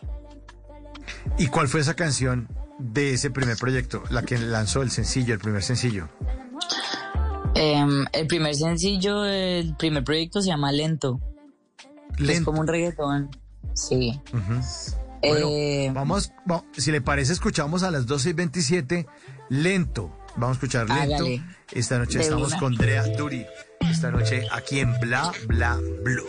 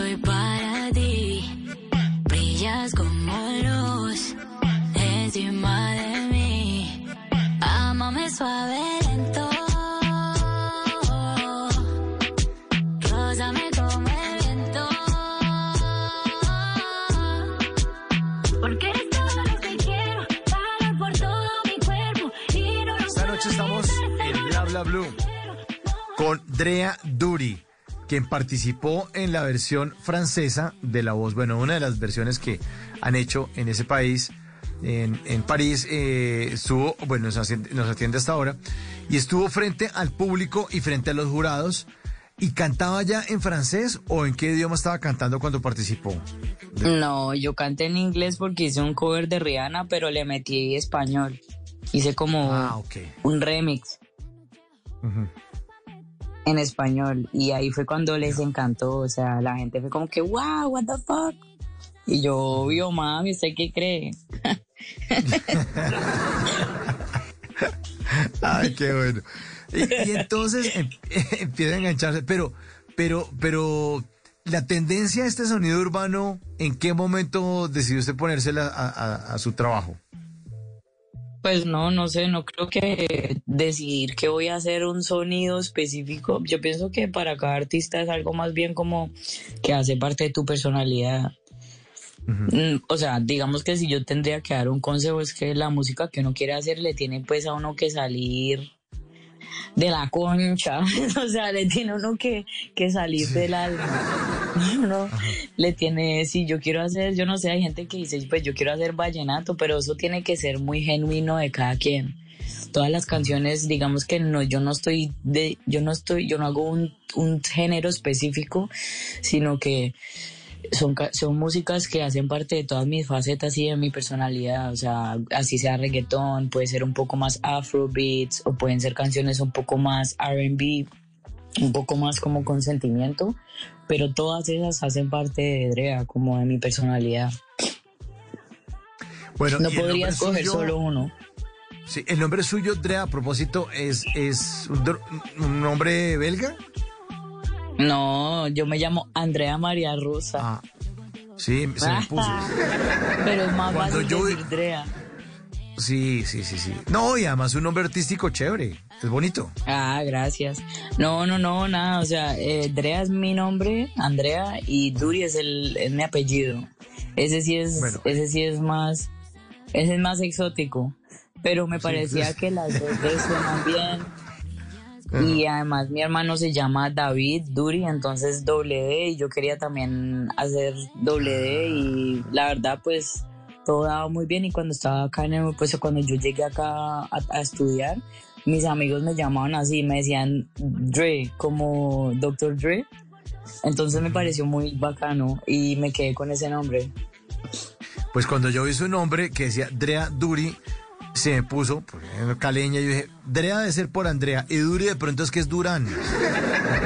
Melo también, muy buena o dura, así me dicen. La Duri, me decían en el colegio, la Duri. La Duri. Bueno, pero ahora que nos habla de, de- de su familia, de su hermano que también tiene la doble D, D. eh, esta, esta vena artística viene de sus padres, ¿no? Tengo entendido, Andrea. Sí, mi, mi papá es, bueno, digamos que siempre ha sido una, un bonito ambiente, o sea, ha sido un ambiente muy artístico en la casa, obvio, porque mi papá es director de orquesta, él fue director de la Sinfónica del Valle y de la Filarmónica de Cali. Mm, Entonces, digamos que tuve esa suerte de crecer tras bambalinas, estar en el Teatro Municipal allá en Cali, el eh, José Enrique Buenaventura. Eh, y cuando él iba a trabajar allá, yo siempre me gustaba mucho acompañarlo para ver cómo él montaba los espectáculos, los conciertos, y crecí mucho en ese ambiente. También un ambiente muy salsa, muy pacífico, pues porque mi cucho ha trabajado con, con el mulato, con delirio, eh, hizo Pacífico Sinfónico, he estado mucho, desde pequeña siempre iba al, al Petronio Álvarez, que me encanta y invito mucho a las personas de Colombia y de Cali que descubran ese festival, que es uno de los festivales afro más grandes de Latinoamérica pues que hace parte de nuestra cultura y, y eso ha enriquecido mucho mi música. Pues su música enriquecida. Eh, y además muy variada. Aquí vamos a escuchar otra canción que se llama Brisa. Esta es Drea Duri en Bla Bla Blue, 1234.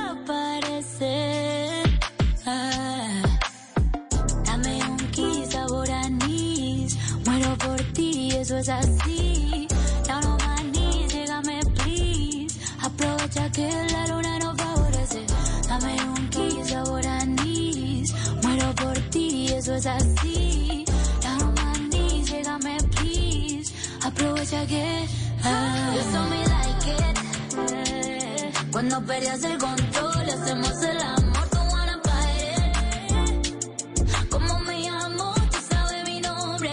You saw me like it. Cuando peleas el control, hacemos el amor. Como.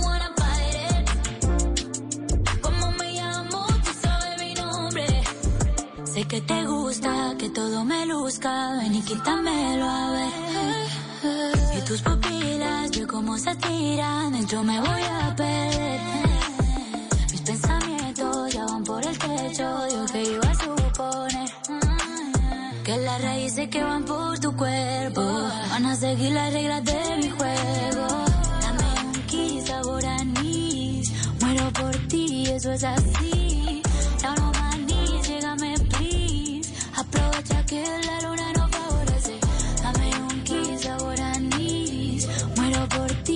es así. Manís, llégame please. Aprovecha que ah, you so me like it. Cuando peleas el control, hacemos el amor, don't wanna fight it. Como me llamo, tú sabes mi nombre. You saw me like it. Cuando peleas el control, hacemos el amor. Como. Andrea, y esta canción, la verdad me encantó, por eso le di un poco de tiempo y dije, toca oír un poco más, está buenísima. Uy, Buenísima esta gracias. Uy, gra- esa es la romántica, esa es mi, ves, esa es como el mood romántico de Drea. Sí, Yo me gusta mucho. esta noche. Ya, sí, sí, sí. Me gusta mucho esas canciones un poco más como tomarse el tiempo para, para hacer un temita con, con sus buenos acordes, sus armonías, con sentimiento. Me parece que es importante. O sea, me gusta tener ese tipo de canciones en, en mis proyectos. Un Eh, poco de calma después del perreo. Sí, del perreo. Yo soy muy ignorante en música. eh, bueno, y en muchas cosas en la vida, pero yo siento como si esto fuera una fusión con otra cosa. O sea, esto es un urbano, pero es extra. Explíquenos cómo, qué es lo que tiene Brisa que está tan chévere. Esta Brisa. Pues es que toda- digamos que todas las canciones así así sean como como te digo, siempre hay ese como urbano como lo como lo llaman. Em, pero siempre hay un poco de, por ejemplo, hay un tema, ese tema tiene R&B. R&B que es rhythm and blues, es como música un poco más, más romántica, tiene, se, se trabaja más en las armonías, eh, en los coros.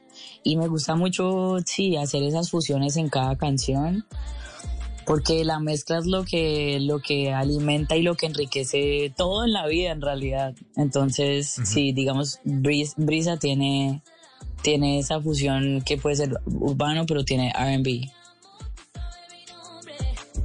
cosa que no se explota mucho. Digamos que, bueno, es que me gusta mucho trabajar con, a veces con géneros que yo digo, ah, esto no lo hace mucho en español, ¿por qué no? ¿Por qué no se podría hacer? Hagámoslo. Y eso es lo que me ha pasado mucho con mi música, es que en esta, en esta trayectoria y en este viaje que he tenido, pues encon- he encontrado muchas personas de horizontes distintos y de géneros que trabajan con géneros que no son, digamos, que son muy distintos a los que yo he visto en mi vida pero en el momento en el que empezamos a hacer música y que lo hago en español suena muy bien. Entonces digamos que le ha apostado a eso, a hacer como hacer fusiones de cosas que no uno no normalmente no se esperaría escuchar en español y, y en realidad en español las cosas suenan muy bien. Brisa. Como me llamo, tú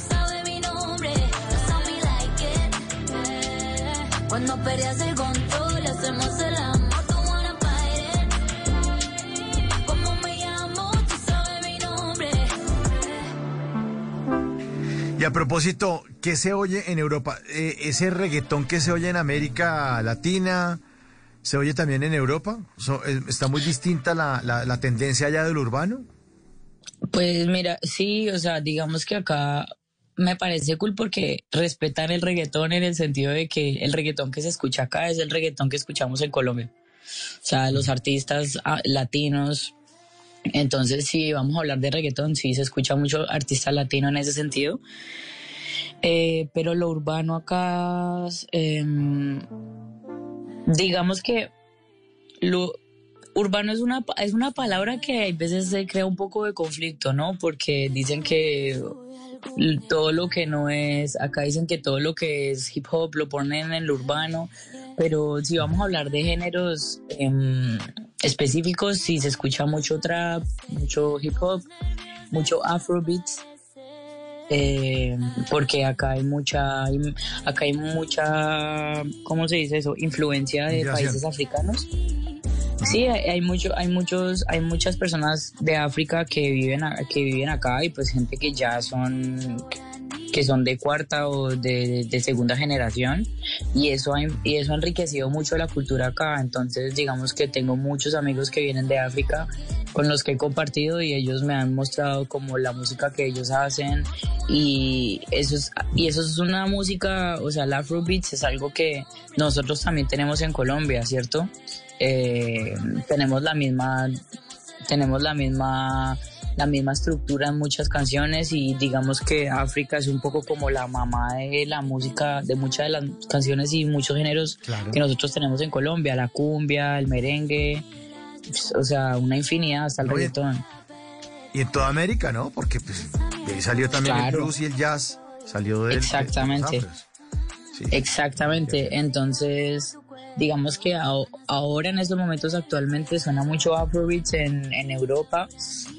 Pues porque los africanos han traído eso a, Europa y porque finalmente es, es música es, es música muy sabrosa como tenemos en Colombia. Entonces sí digamos tenemos reggaetón se escucha un poco reggaetón pero en las radios latinas hay algunas y muchas radio- muchas grandes radios en estos momentos están metiendo más y más reggaetón en, en el repertorio de canciones que ponen en la radio entonces muy chévere porque estamos teniendo una muy bonita acogida acá Qué bueno. Y, y, por supuesto, en español, ¿no?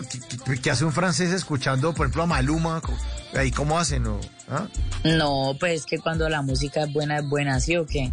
O sea, sí, total. ya es- eso no, ya no, no les importa si eso es en español y eso es chévere. Y eso es algo que siempre me, ha- yo digo, me costará, pero no, no he querido cambiar. O sea, yo nunca he querido, digamos, ponerme a cantar en, en francés para que la gente me escuche y lo más bonito de eso es eso, es que he hecho mi música en español y la gente la escucha, la descarga, la pone porque no le importa que sea un idioma que no entienden. Quieren entender lo que digo, obviamente, y eso es aún mejor, pero eh, cuando la música es buena, es buena y, y la gente la quiere escuchar y eso es cool. Me encanta que escuchen a Maluma, que escuchen a J Balvin y también que tengan, que, que tengan de referencia eso, ¿no? Que digan, uff, Colombia es eso. Y eso me parece pues. un logro muy grande. Hace unos años también cuando empezamos los latinoamericanos a oír música anglo, ¿no? Claro. Desde los años 50, 60, 70, 80 y 90, pues todo el impacto, pues ningún artista le dio por traducir, o sea, era muy, muy escasa pues la canción que él traducía, queda mal traducida y eso, y todas las escuchamos en inglés, y las de francés también en francés, y las de portugués pues suenan en portugués, así que el reggaetón tiene que también sonar en español. Y estos Sí, géneros total. que están impactando a, a Europa y al mundo entero, porque el reggaetón es un fenómeno en el mundo. 12.44 en Colombia, es, son las 7 de la mañana, 44 minutos en París. Estamos con Drea Duri, una caleña, de caleña para el mundo. Y a propósito de caleña, aquí está una canción que se llama Cali Delight. Drea Duri en Bla Bla Blue.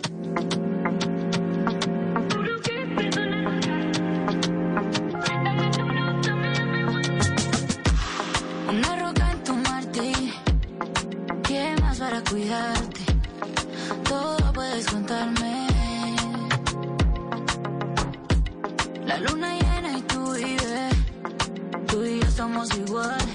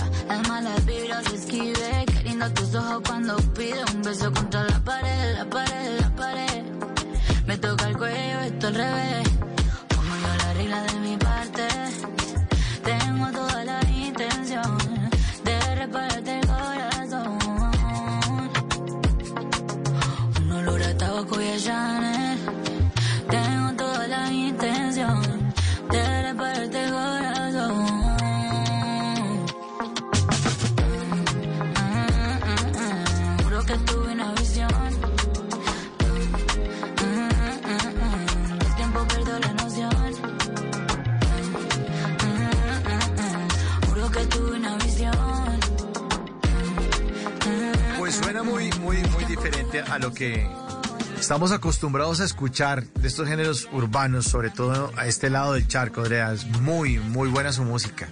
De un nivel muy chévere, muy bonita. Uf, muchas gracias, pues es el chiste, el- o sea, lo que yo sí quiero es un poco, cada artista cuando hace música y crea arte, pues desea aportar un granito de arena un poco como a, a su cultura, ¿sí o qué?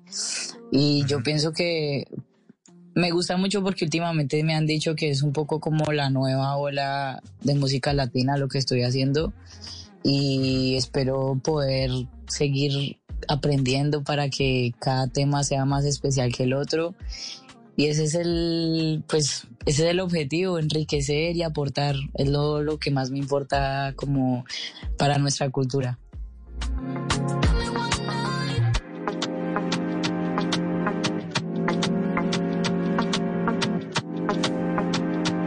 esta hora llega un mensaje en nuestra línea 316-692-5274. Buenos días, Mauro.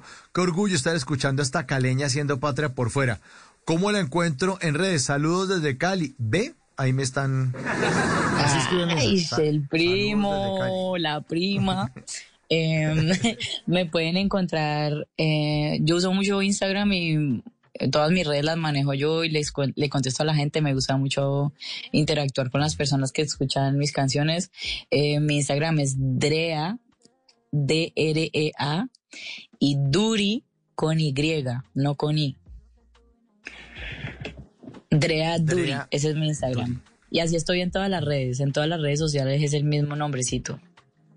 Bueno, ahí está. pues, Entonces, para el caleño que la saluda, ve, para que la Y- siga. Y para todos los, los oyentes que a esta hora están conectados con Bla Bla Blue.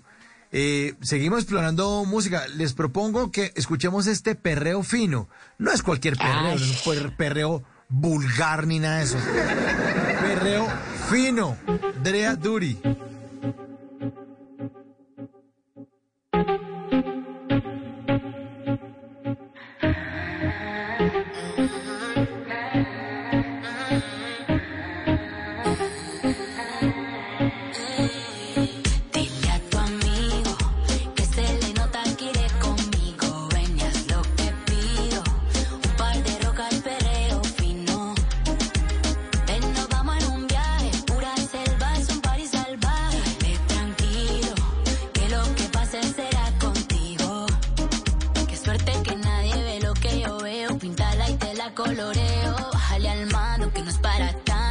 Ojitos tuyos me dejaron pensando.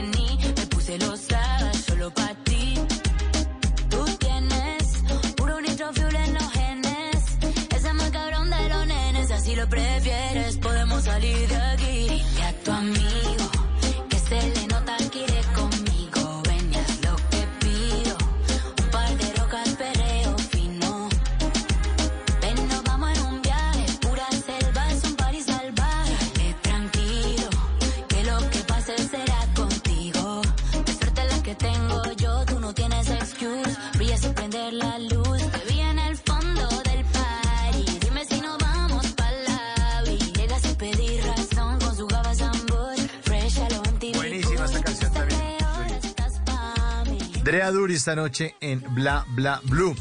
Eh, y ese, ese bajo, ¿por qué suena así tan, tan bacano? ¿Quiénes son sus productores? Em, trabajo con, siempre he trabajado un poco con los mismos productores, eh, pero digamos que en un proyecto puede haber cuatro productores distintos. eh, trato siempre como de trabajar un poco con los mismos para ir haciendo o evolucionando el sonido. Y principalmente trabajo con dos productores de Cali que se llama Mod Black. Son dos panas míos que conozco desde que estoy en Cali, eh, que son muy buenos. También si el sonido suena distinto es porque pues yo creo mucho en ellos y me parece que sí traen algo muy particular a, la música que se hace en Cali. Tienen un sonido muy específico y eso es lo que se escucha en alguna de las canciones.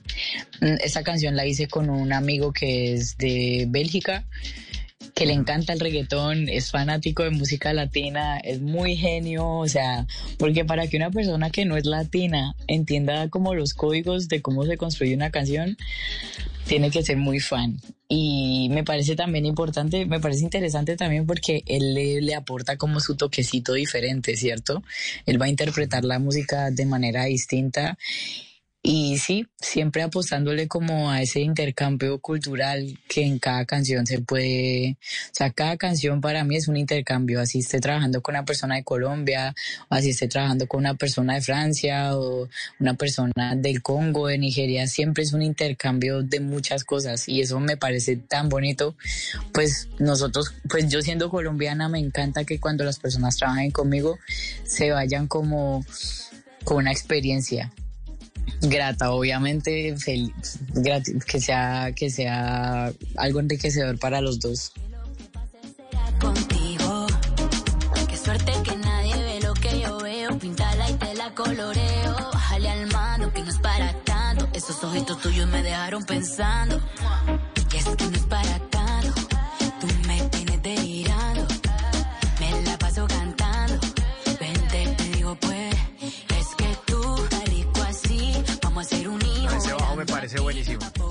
Hit. Buenísimo. Gracias. En serio, hace que la canción suene muy, muy, muy bacana. Drea, eh, dichos de papá, nadie es profeta en su tierra. ¿Se aplica para usted? ¿Le va mejor en Europa que en Colombia? Pues para mí es un no, yo pienso que tengo tengo tengo muchas personas de Colombia que me siguen en mis redes, que me apoyan. Eh, digamos que tengo más personas de Colombia que me siguen en mis redes que personas de Francia, pero acá digamos que el, el- el juego y el- la industria es distinta, ¿no? Y simplemente espero poder cambiar un poco eso también en mi país, donde se pueda darle como mucha más, se le pueda dar una bienvenida más amplia a, las, a los talentos que están creciendo, las personas, o sea, que tengamos más proyección en las personas que tienen mucho talento, porque pues yo veo muchos del día a día en Colombia y que se pueda acabar un poco con, sí, con, ¿cómo decirlo? Con que la gente tenga un poco más de, de curiosidad en la, en la industria musical. Que no escuchemos siempre como lo mismo, aunque yo estoy muy orgullosa de la gente que la está rompiendo y me encantan los artistas gigantes de Colombia, pero que tengamos un poco más de curiosidad de, de descubrir talentos nuevos y que puedan pasar en la radio. Digamos que eso es una cultura que todavía no ha llegado a Colombia, en la que pues no le apuestan mucho a lo nuevo, sino a lo seguro. Eh, Y eso y eso no sucede y eso y eso no sucede en Francia o en Europa que le dan como oportunidad si, el- si a las personas les parece bueno lo- los pasan en la radio y me parece que es algo que deberíamos empezar a implementar en Colombia porque ahí nos daríamos cuenta que tenemos talento para rato hijo de madre simplemente sí pienso que los medios deben salir como de, de esa seguridad y tener un poco más de curiosidad, así como hoy en Blue Radio, que están teniendo más curiosidad. Em, Así es. eso espero. Eh, pero sí, me parece que esto apenas estoy empezando y es un el, el camino del artista no ningún camino es igual, las fórmulas siempre son distintas y yo empecé desde cero y lo he hecho todo con el sudor de mi frentecita y en estos momentos estoy viendo los frutos de ese trabajo y espero que siga y que siga para mucho rato y que siga creciendo cada vez más. 12.55 y recién sacado del horno. Las otras canciones ya hacen parte de sus trabajos anteriores, pero esta se llama Telem. Telem. Para que también la escuchen, en todas las plataformas. Drea Duri.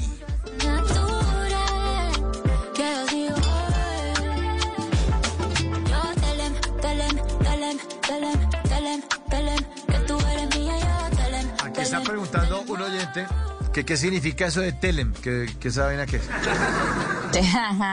Telem, o sea, para mí, eh, en términos rítmicos sonaba muy cool. Telem, Telem, Telem, pero Telem es una abreviación de Tell Them, que es como ve y diles, diles a ellos, en inglés. Ah, ok. Pero obviamente con la rítmica me parecía que sonaba muy cool, entonces le puse así el coro y así se llama la canción. Telem. se me decía, eh, mami, que tú eres mía. No, no sabes todavía. Si te portas bien y haces todo lo que te pida, podemos pasar todo el día. Andrea, ¿y tiene planeadas presentaciones en vivo? Em, por el momento tengo una muy especial ahorita, eh, el, el 4 de noviembre, que va a ser en el Soho House de París. Soho House es una, es un grupo como, es un club para artistas y de artistas que está un poco alrededor del mundo. Va a ser una presentación para los miembros de ese club, pero si ustedes van y chequean en, en internet, pues el Soho House es una cosa pues muy importante para mí como artista porque todos los artistas van a ese lugar y, y presentarme ahí al frente de todas esas personas. Va a ser como una rumba en la que yo soy la artista principal y me están dando me están invitando a hacer eso en París y pues me parece increíble. Espero poder hacer tema eh, presentaciones pronto en Cali em, pero por el momento ese es el panorama. Creo que se van a ir eh, adjuntando lives a la agenda, pero todavía no tengo nada concreto. 12.57, pues vamos a lleg- llegando al final de Bla Bla Blue esta noche con un artista que eh, nos pareció pertinente eh, escucharla, escuchar su historia, su música y además el talento con el que nos sorprende esta noche. Eh, Gracias, Mau. Andrea, muchas, muchas gracias por estar con nosotros, puertas abiertas siempre y la admiramos, está muy, muy, muy chévere su música. Yo por el lado mío la voy a seguir aquí en Spotify, darle un me Oh, gusta. muchas gracias. Sí, vamos a seguirla acá. Muchas gracias por la invitación también, por el espacio. Y poniendo, poniendo sus canciones. Y bienvenida siempre. Cuando tenga más proyectos, ya sabe. Bla, bla, bla, Obvio, aquí en obvio, Colombia. aquí volveremos. Pero aquí la estaremos esperando. Y presentación en vivo también para verla. Obvio, los mantengo al tanto entonces. Síganme en las redes también para que estén también al tanto de todas las movidas. Y muchas gracias por esa invitación. Me pareció muy cool el espacio y hablar contigo. Drea Duri en Bla Bla Bla.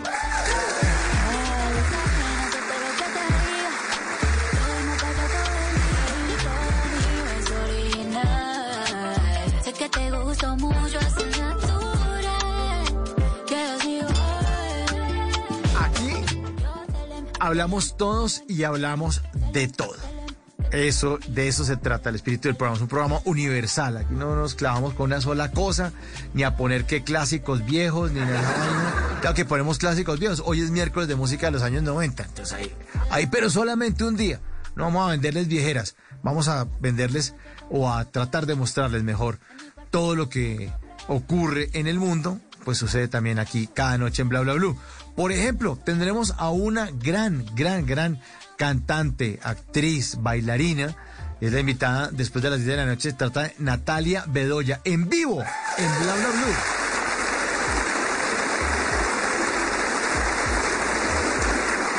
Para que se vayan programando, porque es miércoles además de música de los noventas, es miércoles de tutoriales radiales. Les tendremos instrucciones para dejar de ser alguien ordinario y convertirse en una persona extraordinaria. Todo eso con un gran invitado. El conferencista se llama Nicolás Mejía Calle de Medellín también para el mundo. Un queso para todos ustedes. Y así, así es lo que ocurre cada noche en Bla Bla Blue. Es la una en punto de la mañana. Muchísimas gracias a todos por su sintonía. Está listo Javier Segura con voces y sonidos. Nos hará una actualización de las noticias más importantes de Colombia y el mundo. En el control master, el señor Andrés Bernal. La producción es de Diego Garibello y mi nombre es Mauricio Quintero, que los espera después de las 10 de la noche aquí en Bla Bla Blue. Conversaciones para gente vea, gente despierta, como todos ustedes. Chao, chao. Gracias.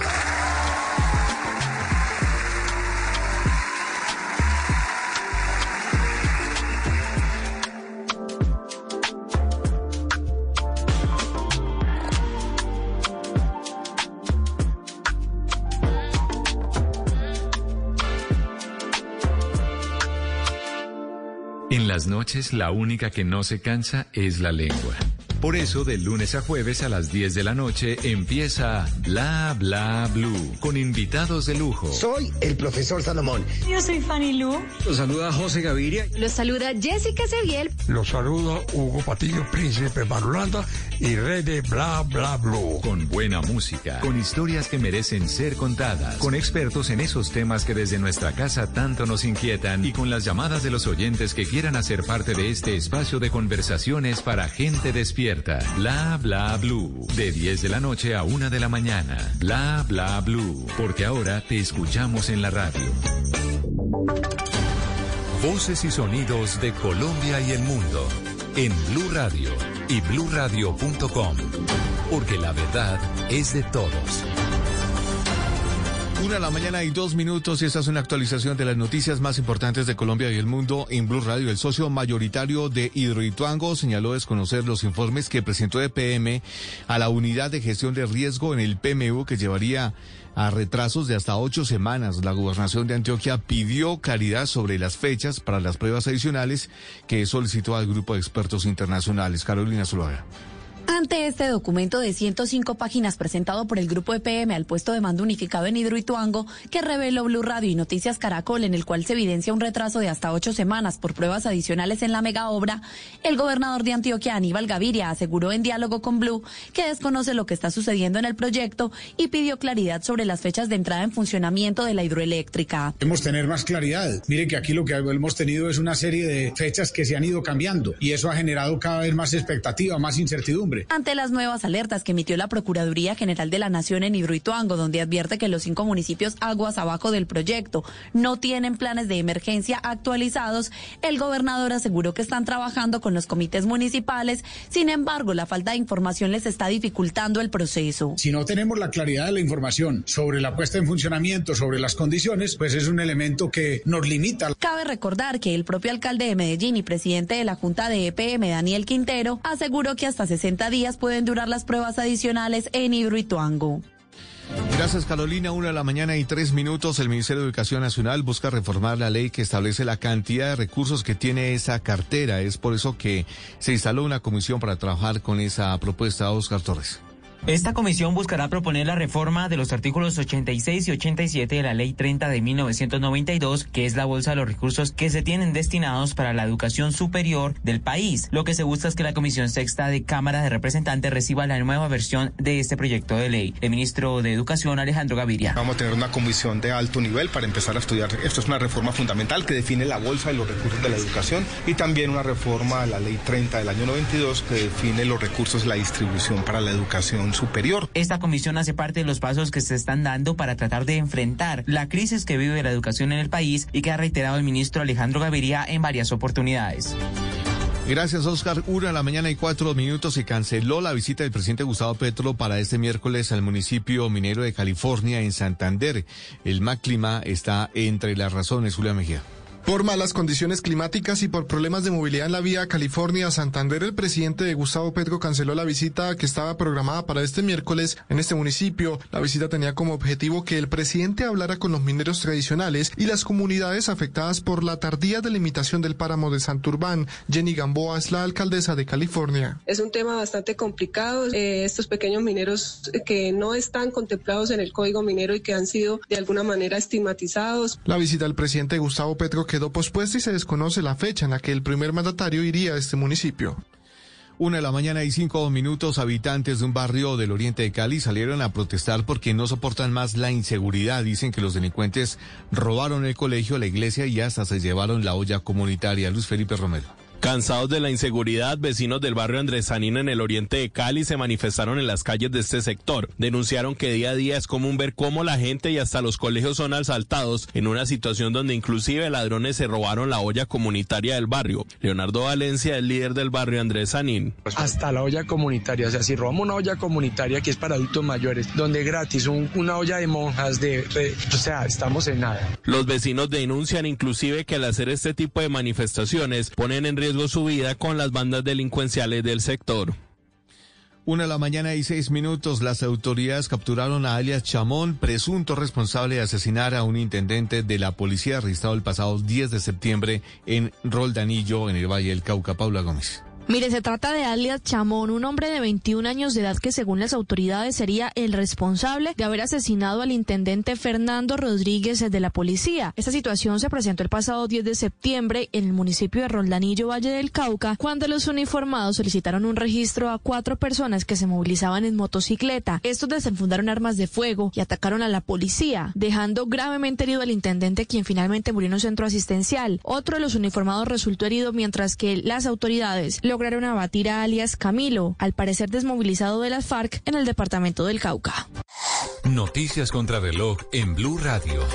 Y cuando ya es la una de la mañana y seis minutos, la noticia en desarrollo, Rusia lanzó con éxito el carguero espacial Progress MS-21 a bordo del cohete portador Soyuz 2 rumbo a la Estación Espacial Internacional con un cargamento de combustible, agua, alimentos y otros equipos.